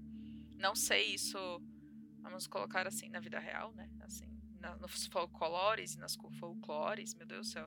É, eu, eu, também, eu tô me baseando assim em um, um filme que eu vi. Então, não sei se é. é. Mas assim, ah, no jogo, em geral, são femininos e elas são cantoras, assim, elas cantam. Você ouve ela cantando e durante a caçada ela fica em silêncio. Então, tipo, se você tiver na casa que tem um fantasma muito cantor, que fica falando, que você ouve, na verdade, ela cantando e tal, e de repente ela tá muito silenciosa, pode ter certeza que ela tá te caçando. então, assim. É, pelo menos no jogo ela tem esse comportamento, né? Tô falando ela porque no jogo, né, em geral são fantasmas femininos. Sim, é, é, é, é relaciona muito ao gênero voltado como se fosse um espírito feminino. Isso. O Obak, ou Obaque, né?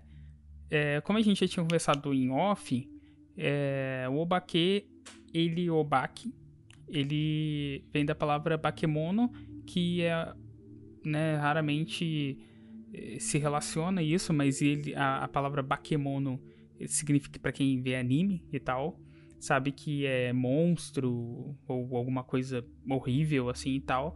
E teoricamente ele se encaixa em uma classe de yokais. Então as pessoas costumam misturar muito questão de yurei, yokai, é, é oni, né? Que eu acho que é o próximo. E eu acho melhor já continuar com o Oni, que o, a gente também tem o Oni no Phasmophobia, e o Oni dentro da da, do folclore japonês, ele é muito ligado a criaturas demoníacas, entre aspas, né, pra gente, que é do, do ocidente, mas também traz aquela ideia é, mitológica dos, dos, dos, tipo, como que é o nome daquele bicho? Shrek é o quê?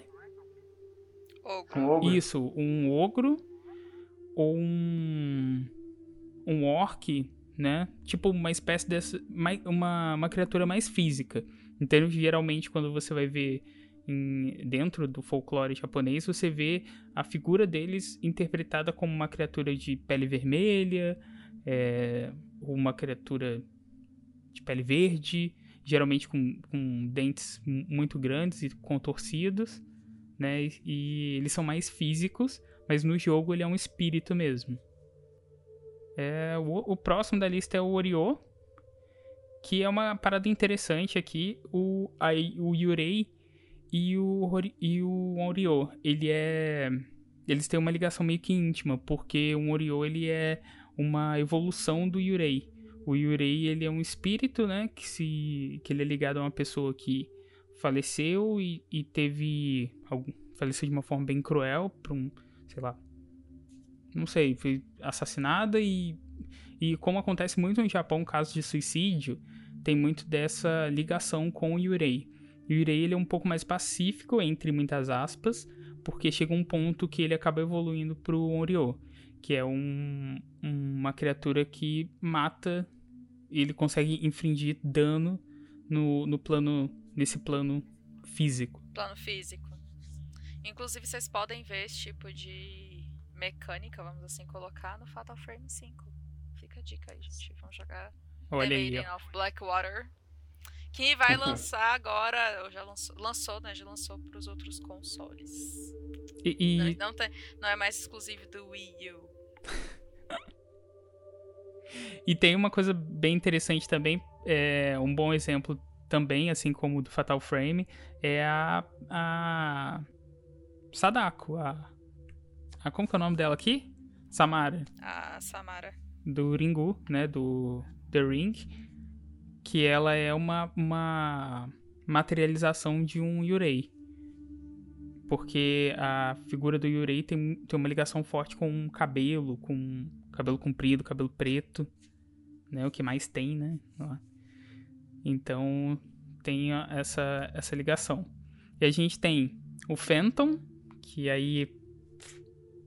Phantom acho que é uma parada um pouco mais americanizada, e se alguém que for especialista em fantasmas ou, ou espíritos é, dos nossos ouvintes quiser comentar, por favor, fique à vontade e traga conhecimento também sobre fantasmas. A gente tem o Pottergeist, que é óbvio, né?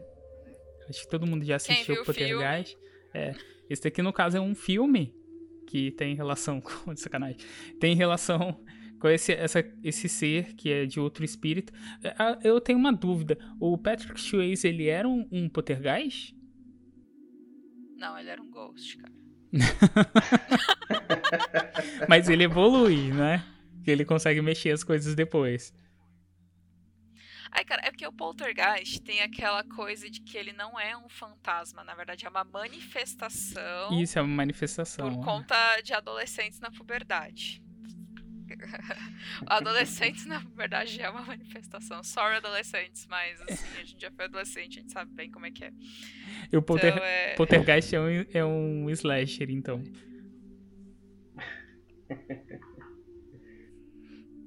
A gente tem. Mas, uh... Sim, é, é, assim, você levantou essa questão do Ghost, eu acho que é um tema para ter um CryptoCast, cara. Podia ter um CryptoCast assim. O Patrick Swayze seria um poltergeist. Eu concordo, eu concordo. Ah, é. é, inclusive pela trilha sonora. Já, a decepção não vai esperando. Mas, pô, Fernando, é um bom filme, cara. É um clássico. É, um bom filme. E tem umas cenas bem bizarras, né? Cara, eu não aguento mais assistir esse filme. Pobre Fernando. Mas uh, é porque assim, o poltergeist dizem que é uma manifestação e geralmente acontece quando na casa tem adolescentes, né, e tudo, então é, é bom, a gente não é não é no jogo, né? No jogo é um espírito que derruba a caneca. Que, que derruba tudo, que ele, na verdade, ele movimenta muito no, os, os objetos no cenário, né? Então, isso também é um ponto que você é, que ajuda você a identificar o fantasma, né? Mas é, seria basicamente isso, um, um espírito bagunceiro, vamos colocar assim, né? Tipo, ele mexe tudo, né? É, e continuando, a gente tem o Raiju, né? Que é um. Ele, como eu disse antes, ele tem uma ligação entre diversas. É muito oriental, né? Essa questão de, de de, de folclore e de crenças. Então, o Raiju ele é um ser místico que não é bem um fantasma, porque na, na ele se mistura o folclore com a mitologia do, de países diferentes. Então, também no Japão ele é conhecido como algo que é mais ligado à, à parte elétrica. E eu, se não me engano, tem isso também no jogo, né? Alguma coisa assim, não lembro. Mas eu acho que tem porque ele pode influenciar o, é, objetos eletrônicos e estruturas elétricas. E o Raiju, ele é isso também, ele é como se fosse uma espécie de cachorro, um, um macaco, depende do país. E a gente tem o Revenant, que é basicamente um. Eu acho que o Revenant é basicamente um fantasma, só que ele tem algumas características um pouquinho diferentes de um, de um fantasma, porque ele é como se fosse um, um espírito que foi ressuscitado, mas, é, é, mas ele não tem um corpo físico. Tipo assim, ele é um espírito que deveria ter um corpo físico, mas não tem. É, não sei se ficou confuso, né? o Shade. Provavelmente, mas tudo bem. É, o Shade, o Shade, ele é, ele é interessante porque eu, eu não sei vocês, mas eu lembro muito do daquele do Shadow Peoples. Caraca. É, eu não lembro não. Desculpa, você falou Shade, eu, ri porque na hora eu achei que você ia falar, fazer uma piadinha com 50 tons de cinza. Porque... Nossa, mano. Porque você sempre faz piadinhas assim, eu fico, cara, ela veio uma piada. Não, peraí, eu sempre faço piadinhas com 50 tons de cinza. Não, com Crepúsculo. Ah, então. E como dizem que 50 tons de cinza é uma fanfic de Crepúsculo. e é, né? A própria autora admitiu. É, então. Mas voltando aqui, a gente tem Shade, né? E que Shade, eu só conheço o Michael Mars. É, a gente tem o Spirit, que é autoexplicativo. O The Twins, que, que eu até li um pouco quando saiu a atualização do The, The Twins. E eles são. Eles atacam, se não me engano, eles atacam.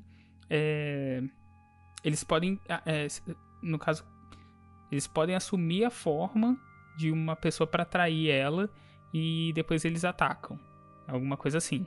O, o nosso especialista talvez possa né, ampliar um pouco mais esse, essa informação, se ela existe. Do Shade? Não, do, do, do dos, dos gêmeos, do Twins. Ah, não, tá, desculpa, que eu. é, eu entendi que você tinha voltado pro Shade. Não, é. Eu acho que na verdade, sim, eles podem ter é, interações ao mesmo tempo, né? Em mais de um lugar, no caso. Entendi. É, eu tinha lido em algum lugar alguma coisa sobre assumir uma forma. Mas não sei. É... Como se pronuncia o nome próximo? Rafe. Rafe? Rafe, é, Rafe. Rafe, eu realmente não, não lembro da Rafe. Mas. Não sei realmente falar da Rafe. Rafe, ela é mais violenta, não é? É mais violenta. É, eu, eu, eu não sei se eu falava isso, porque, tipo assim, se for considerar, tem uma porrada de, de, de espírito violento aqui, né? Mas eu acho que tinha isso sim, que tinha um que era extremamente violento. Não me lembro ah, de é o Revenant. Desculpa, é o Revenant, que é, é, é, o mais. É, mas, mas o, o Rafe ele é, ele é violento também nesse caso, né? E, e ele também é uma, é uma outra denominação de fantasmas e tudo, né? É, inclusive tem até RPGs, né? Que tem, ah, é, que tem, tem essa, essa temática, né? Uhum. Do, inclusive do, do mundo das trevas, né? O é, Rafe. Rafe do mundo das trevas. Dizem que é bem uhum. pesado, inclusive, a, o estilo de game. Então, é que assim, é, é, até onde eu me lembro, assim, os, os Wraiths são, são pessoas que morreram, né? Com algum assunto inacabado aqui na Terra, então eles voltam. Entendi. E é basicamente a gente tem o yokai, né, que o que, que são os yokai? São os nossos demônios, né, aqui na nossa cultura cristã. É, os demônios. Oi? Coitado do Inuyasha, ele não era demônio, assim. ele era chato, chato, ele é chato, mas Chato. Que, que isso, Kikyo? Que isso? que sacanagem com um menino de cabelo branco. Oh. Então a gente tem os yokais, que eu acho que são os mais famosos, né? Todo mundo já ouviu falar de yokai, seja no, nos desenhos lá do Jack Chan, ou no, sei lá, no, no próprio Nuyasha, no é, Yokai Watch. É, e por último a gente tem o Yurei, que eu já falei, que são é basicamente um, um estágio anterior da digievolução dos Goryo. Yurei, né, materialização, é quase como se fosse o Wraith. É, é mais ou menos um Wraith, é. Eles só estão aproveitando, né, que tem diversos espíritos de, em, em, diversas culturas e relacionando um, um único jogo. Ah, e aí vem, assim, uma pequena crítica. Eu acredito que esses espíritos, todos eles citados, eles não têm características muito bem definidas. Eu não sei se é uma coisa que, que talvez esteja enganado ou talvez, na, assim, na minha visão, eles deveriam ter algo um pouco mais definido, entendeu? Tipo assim, não sei, eu não sei também se seria um pouco de spoiler, sei lá. O que, que vocês acham disso? Não, eu, Mas... eu, não entendi a sua, a eu sua acho crítica. Que, então, olha só. Em, em aspectos mais estéticos, o, os espíritos, eles não têm uma... Eles não, não se diferenciam tanto. Entendeu? Tipo, eles não. Alguns, algumas materializações deles, por exemplo, a gente chega a caçar. Caçar não, eles chegam a caçar e você consegue é, consegue presenciar um deles, né? Tipo, uma visão. E eles não têm uma estética é, que se aproxime, assim, do, do que eles são no folclore ou na origem deles. Ah. Não, isso realmente não. Eles têm, algum, ele tem alguns modelos pré-definidos ali e tudo, mas não não referente ao, ao, ao, folclore realmente, como a gente falou aqui agora. É, é então... assim, recentemente a gente jogou e apareceu um Obak pra gente. E o Obak no jogo ele é um metamorfo. Então é, apareceu um fantasma transparente, assim, ele era translúcido. Ele não tinha uma forma física, assim. Era uma forma física translúcida. Você via tipo o T-1000 no Exterminador do Futuro? Uhum. Tipo. ah. Era muito T-1000. Era ele. Tipo, você via através dele, mas você via silhueta humana com olhos, boca, é, nariz e tal. E então, assim, você via ele, mas ao mesmo tempo você não via, entendeu? Então é, é meio que para representar isso, que ele não tem forma, ele é um metamorfo. Então, eu achei isso bem legal. E talvez eles tragam isso futuramente, porque ainda é um jogo que está em desenvolvimento, né? Então, assim, é, pode ser que eles tragam esse tipo de fantasmas mais variados, igual tem aquele que o Max até fala de pequenininho, que é tipo uma criança é, sem face, né? Que ela é bem aquelas criaturas de Call of Cthulhu, que ela só tem uma boca no lugar do rosto, né? É bem Nyarlathotep. Essa puxadinha do R é maravilhosa. É. Nyarlathotep. e... e tem a fantasma também, tipo a Sadako, que ela tá de pijama, aquele cabelão no rosto, assim. Então, assim, é, eu, eles vão. Eu acredito que com o passar do, do, do, game, assim, né? Com a evolução do jogo, eles tendem a evoluir esse ponto, né? Mas o que você falou deles também serem parecidos com o que tem nas mitologias seria mais interessante também. Mas eu acho que desde que não fugisse tanto da realidade, sabe? Sim. Que mas... não fosse, tipo, por exemplo, um Oni Cara, se aparecer um, um monstro muito Oni, que é, é bem aquelas criaturas que a gente vê naqueles desenhos tradicionais japoneses, né? Eu acho que perde um pouco do realismo, vamos colocar entre aspas, né, que o jogo tenta trazer, sabe? Sim, não, até entendo, dessa, dessa forma eu entendo. Mas é, eu acho que é, a questão mesmo é, é diferenciação, entendeu? Eu não sinto tanto disso, eu sinto que são pessoas que morreram ali, que elas não assumiram essa forma espiritual é, como é, é, vi, é, tipo, é presenciado na, na no folclore. É, eles não atingiram isso. Tipo, eles são modelos de. Ali, os modelos, sei lá, os cinco modelos que eles têm ali, eles usam às vezes em alguns lugares. E, tipo, também não tem umas variações. Como, por exemplo, é, sei lá, no chamado você tem algumas. Os fantasmas geralmente eles deixam muitas pistas, né? Mas pistas mais físicas também. Como, por exemplo, uma coisa que eu acho interessante é a questão da água suja, né? Que é uma parada que o jogo tem. E. E.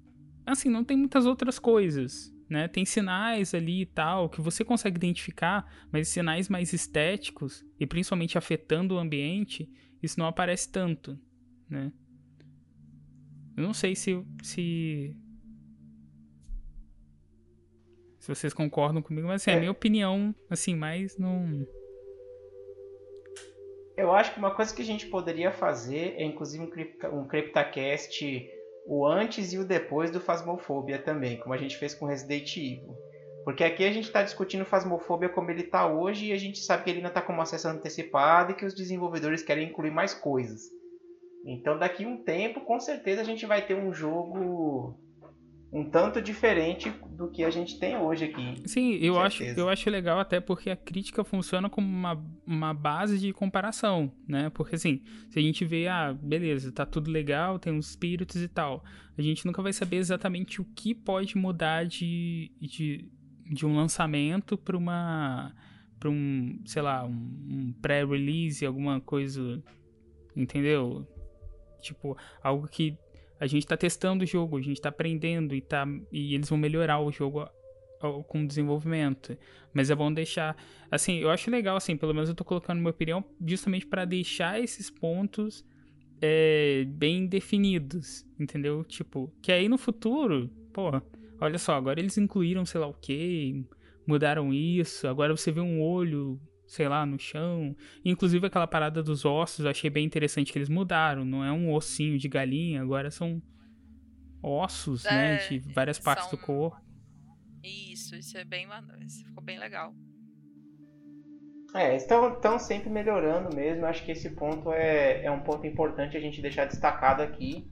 Que o que a gente está discutindo hoje sobre o jogo pode ser que fique daqui a um tempo bem diferente.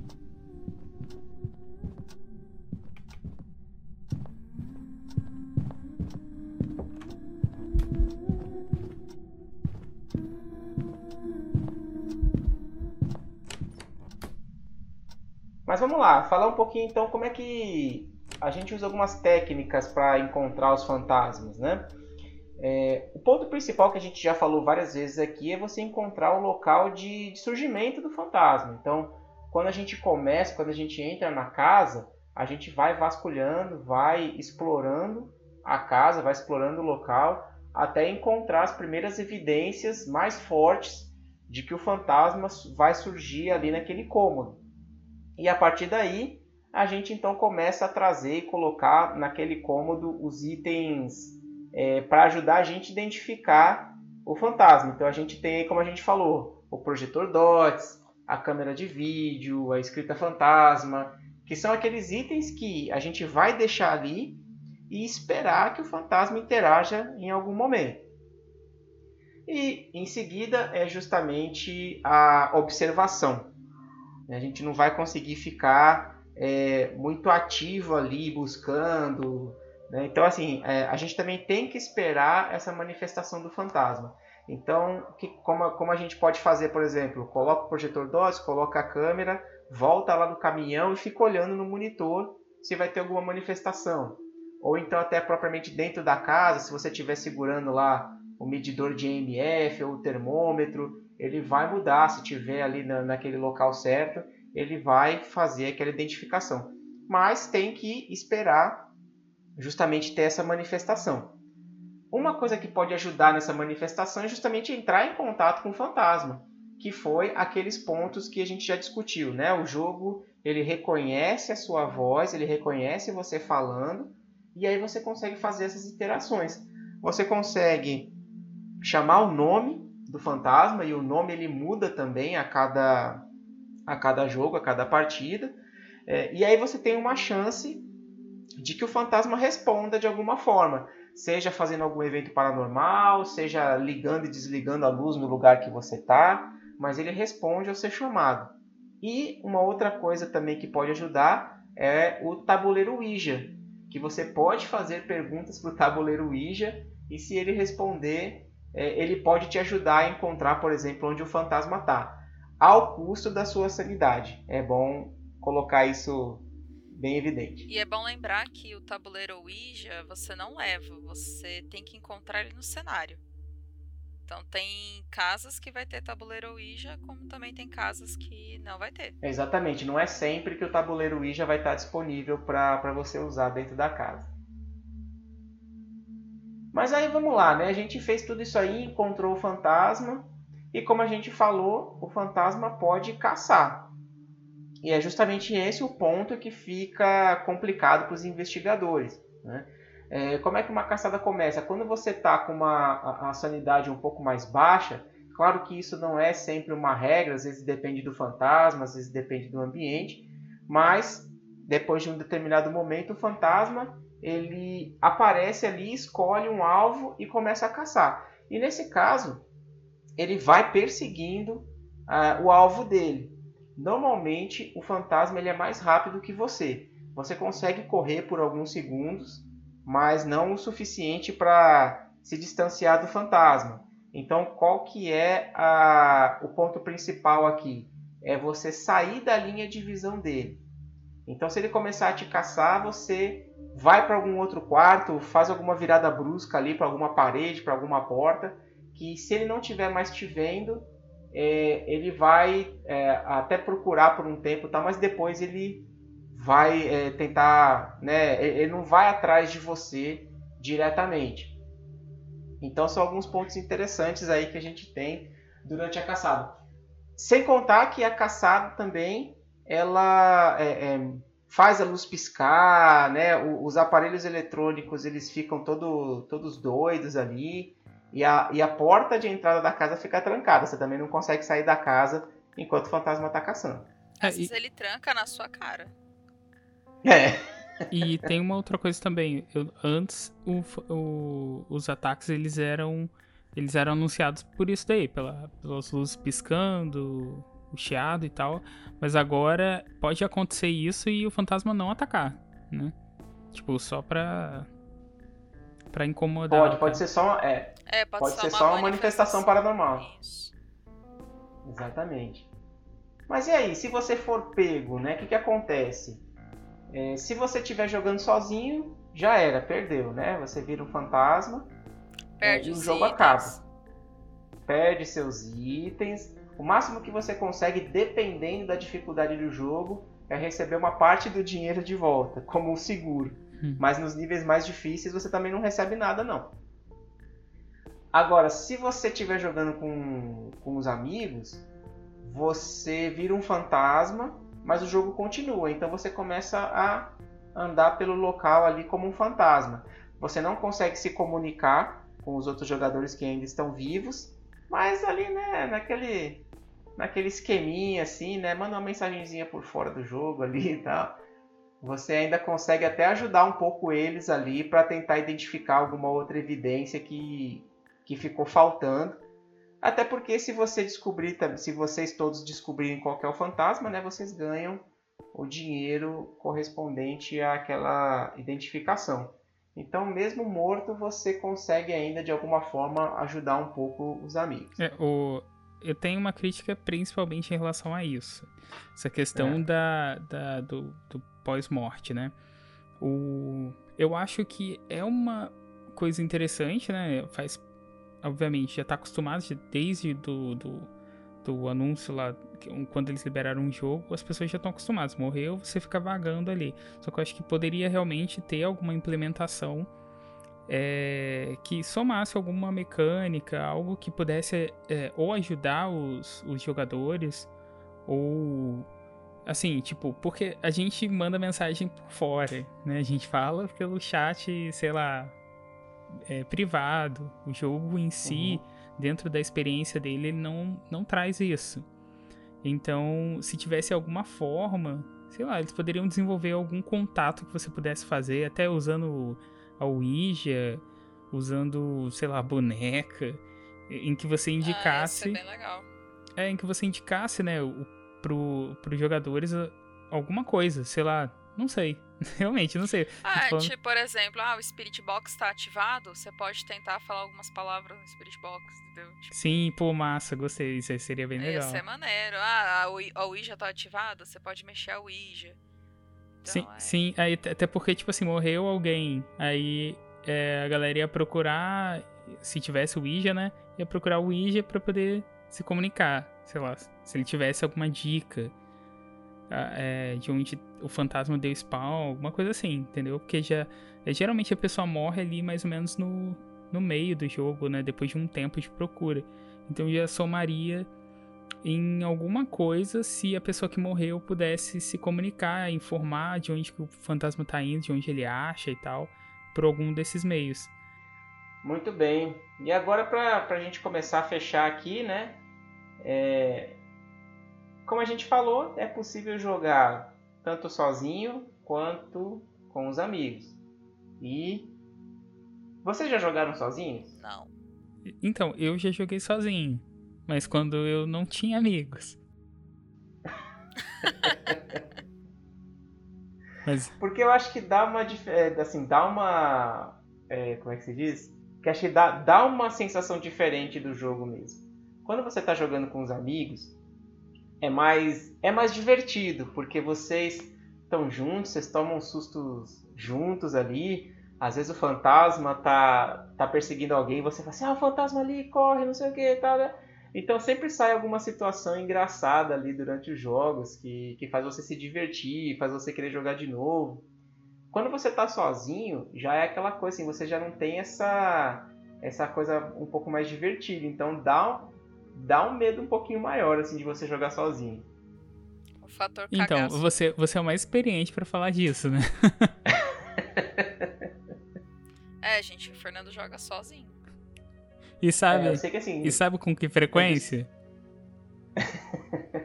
Hein, Larissa? Tempo. Larissa? Todo tempo. Não, mandou bem. Você conseguiu fechar. Ela fechou a, a, a piada. All time. É. Quase isso. Mas assim, é, é mesmo, mesmo sendo um pouco diferente, né? Sendo um pouco mais assustador, digamos assim, jogar sozinho, tô lá, tô lá jogando direto. Aí você Tá descobre aí, que. ainda manda mensagem pra gente. Manda.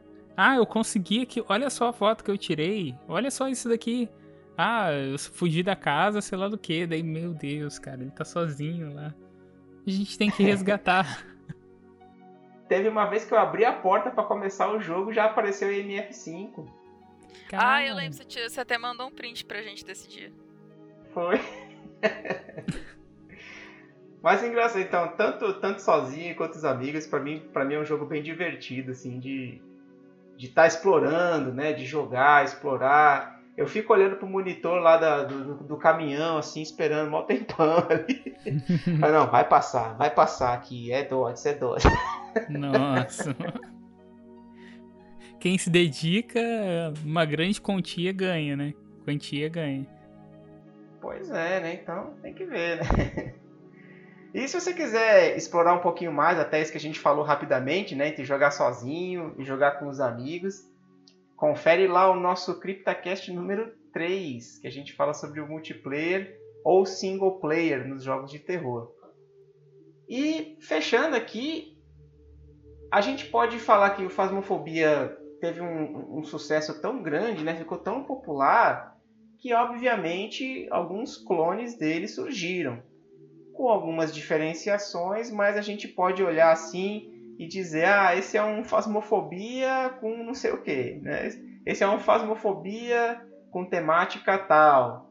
né? E, e a gente pode listar alguns jogos aqui que a gente já pode ver, que é o Ghost Hunters Corp, Obsidio, Forewarned, Hound Chaser, Horror Squad, são todos jogos também que você pode jogar sozinho ou em grupos, é, com esse mesmo objetivo.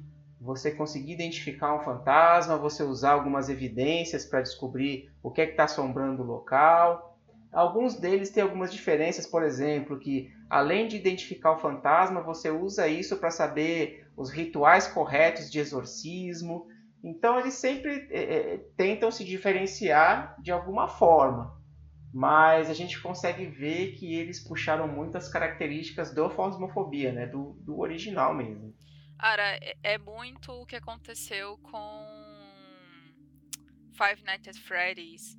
Ah, surgiu um, um gênero, né? Na verdade, é como se surgisse um novo gênero de jogo. Eles criam um modo, né? Um jeito de jogar e acaba que atrai tanto o público que o pessoal começa a replicar esse mesmo estilo de jogo em outros games, né? Porque sabe que a fórmula tá fazendo sucesso, né? Exatamente. Mas eu vou dizer, eu, fico, é, eu realmente fico só no Phasmophobia mesmo, não, não me atrevi ainda a jogar esses outros jogos. Até vi alguns gameplays na internet, mas para mim o que mais, mais me cativou mesmo foi o Phasmophobia. Cativou mesmo, viu, gente? É.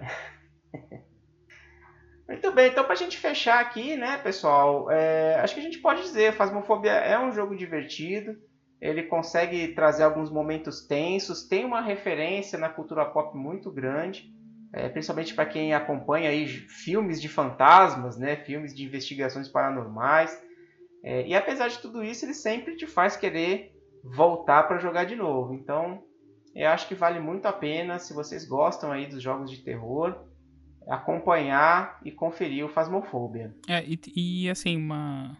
Só uma coisa, um finalzinho aqui que eu acabei lembrando, é que uma, só um detalhe assim que eu achei interessante e eu acho que pode, é, é, de certa forma, seria interessante não mudar, mas agregar talvez, é a questão da sanidade, que é, você a sua sanidade vai diminuindo, mas assim, ef, efetivamente não muda nada, né?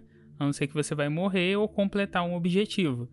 Então seria legal também afetar algumas funções do jogador, né? Ou ele perder é, o microfone, perder, sei lá, audição, coisas do tipo. Não, não sei exatamente dizer, mas seria interessante afetar o, é, o gameplay de acordo com a sanidade, né? Como... Mas o...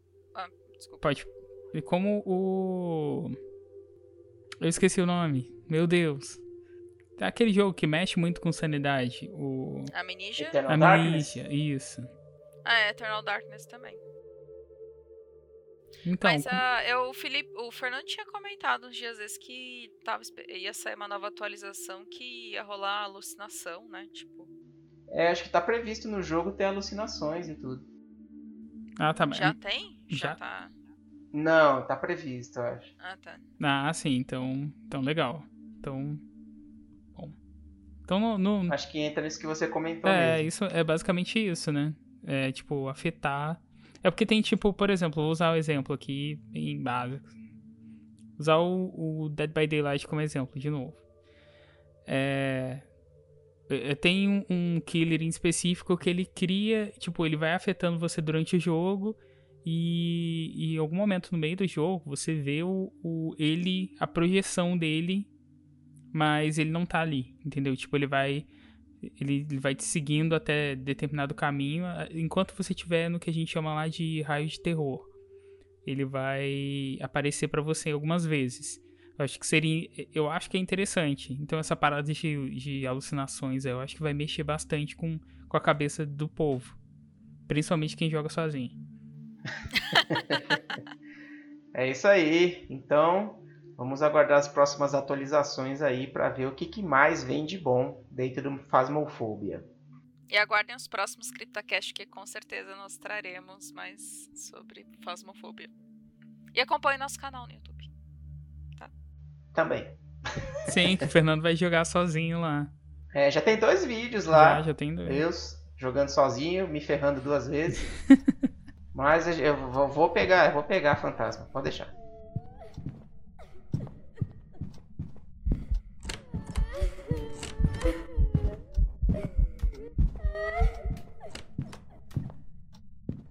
Muito bem, estamos chegando no final do nosso CryptaCast, mas antes vamos falar as nossas indicações. E eu já queria começar aqui, dentro do tema do Phasmophobia, eu queria indicar o filme Poltergeist, o Fenômeno, o filme lá de 1982, né? não o remake, por favor. E ele é um filme muito bem produzido dentro dessa temática do fantasma, da casa mal assombrada. E tem muito do que a gente discutiu aqui no Phasmophobia, tem lá nesse filme também. A questão das evidências, as luzes, o pessoal usando as câmeras para identificar eventos paranormais. Tudo isso a gente vai é, identificando e acompanhando aí dentro do filme do Poltergeist. Então, é um clássico do filme do terror. Se você não assistiu ainda, é, não sabe o que você está perdendo. Então, já aproveita essa indicação aqui e vai assistir. Bom, a minha indicação é o curta-metragem Tô Surtando, da cantora Red Alor. Agora não sei se é assim que pronuncia, gente. Não, sei. Desculpa se eu tiver pronunciado errado. Mas é, é uma cantora do queernejo, pra quem não conhece. Aqui nós três não curtimos sertanejo. Então, assim. É? Oi? Você gosta, Felipe? Não, não, eu engasguei aqui. não é o nosso estilo musical, mas. Eu admiro bastante, mas não, não, não assim, não é, não é minha vibe, não. Eu acho legal quem gosta e assim, acho que as produções hoje estão muito muito boas, inclusive o curta-metragem quem puder conferir no YouTube, só procura lá Tô Surtando. Lançou agora no Halloween E agora não, né? Lançou lá no Halloween. Mas a. É uma cantora em ascensão. E é um novo gênero, né? Que tá surgindo. E, e ela fez todo um curta. Trazendo um pouco da letra da música, né? Que é a Tô Surtando mas ele tem vários elementos de terror, a própria capa, é, vocês vão identificar vários, assim, pequenos clássicos, né, de terror. E eu vou indicar os gameplays do Fernando de Fasmofobia, gente. Ah, então vou indicar também a gameplay do Fernando. Vai lá no YouTube, abre o YouTube, digita Zona Sombria, Fasmofobia e você vai achar os gameplays do Fernando. E acompanha ele porque ele tá sozinho. Me ajudem. a, a minha indicação é a série que saiu pelo Sci-Fi faz alguns acho que mês passado, não sei. É, que é a série do Chuck, que é o retorno do Chuck. Na verdade, é uma continuação das, da franquia. É como meu slasher favorito, né? Eu ainda não sei se encaixa nisso, mas é, aí eu, eu tive que acompanhar, ainda mais depois do filme, né? Do aquele filme absurdo. Do fiasco, né? Que foi aquilo. Nossa, demais. E aqui o Dom Mancini ele retorna e traz, com, com todo o glamour dele, uma, uma continuação, né? De certa forma, ele faz muito bem.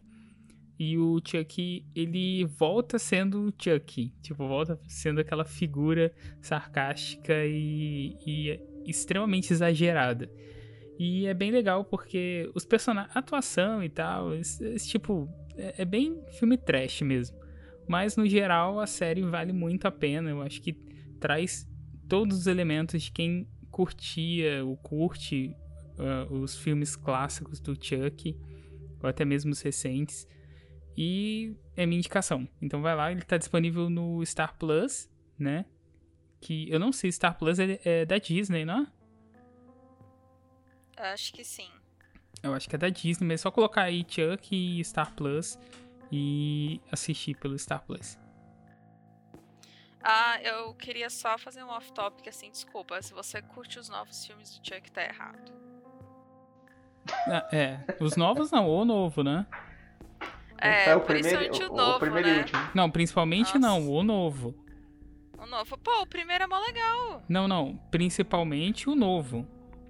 Princi... Não. É, o, novo, a gente tem que. Assim, desculpa, tem que julgar mesmo. Porque esse filme é muito Não, ruim, gente. Por favor. Você falou, você falou principalmente. Isso quer dizer que os filmes novos. Você tá dizendo que eles são ruins. Sim, estou falando isso mesmo. Não, o último é ruim, né? Por quê? O que, que você tá querendo dizer com isso? E o que eu tô querendo dizer é que, que o culto de Chuck é maravilhoso. E a maldição Ai, não, de Chuck caraca, é filho. melhor ainda a gente não precisa falar de, do filho de Chuck, né? É, não, por favor. Né? Cara, o quanto de subtexto que tem naquilo é, é, é maravilhoso. É só. ah, assim, o, o, filho do Chuck ele traz vários debates interessantes e tudo, mas assim, visualmente o filme é muito incômodo, cara. É muito Uncanny Valley. A gente tem que ter falado disso no filme, porque aqueles bonecos são muito incômodos, sabe? Tipo, a gente falou do Chuck, mas não falou do filho do Chuck, não falou da noiva do Chuck. Então. É, cara, eu acho assim. É, é um filme realmente Uncanny Valley. Muito bem, mas se vocês quiserem saber de Uncanny Valley, confiram o nosso CryptaCast 29. E se vocês quiserem saber um pouco mais sobre Chuck e Brinquedo Assassino, confiram o nosso CryptaCast 19 não, 9. foi bem anterior. 9, né? Isso. É. Se você quiser saber um pouco mais sobre Brinquedo Assassino, confira o nosso CryptaCast número 9.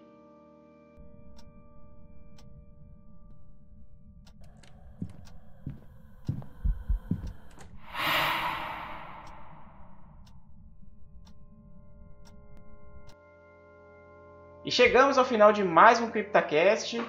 Muito obrigado a todos que nos acompanharam e ouviram até aqui.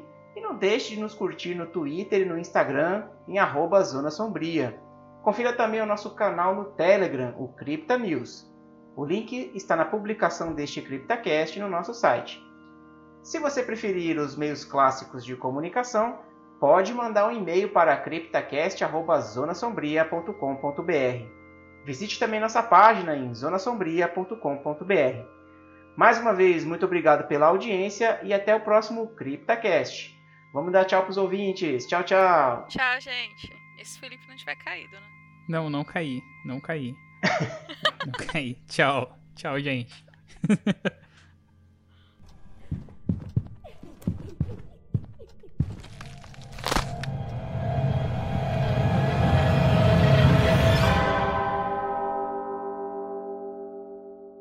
Junto E o com. Felipe caiu.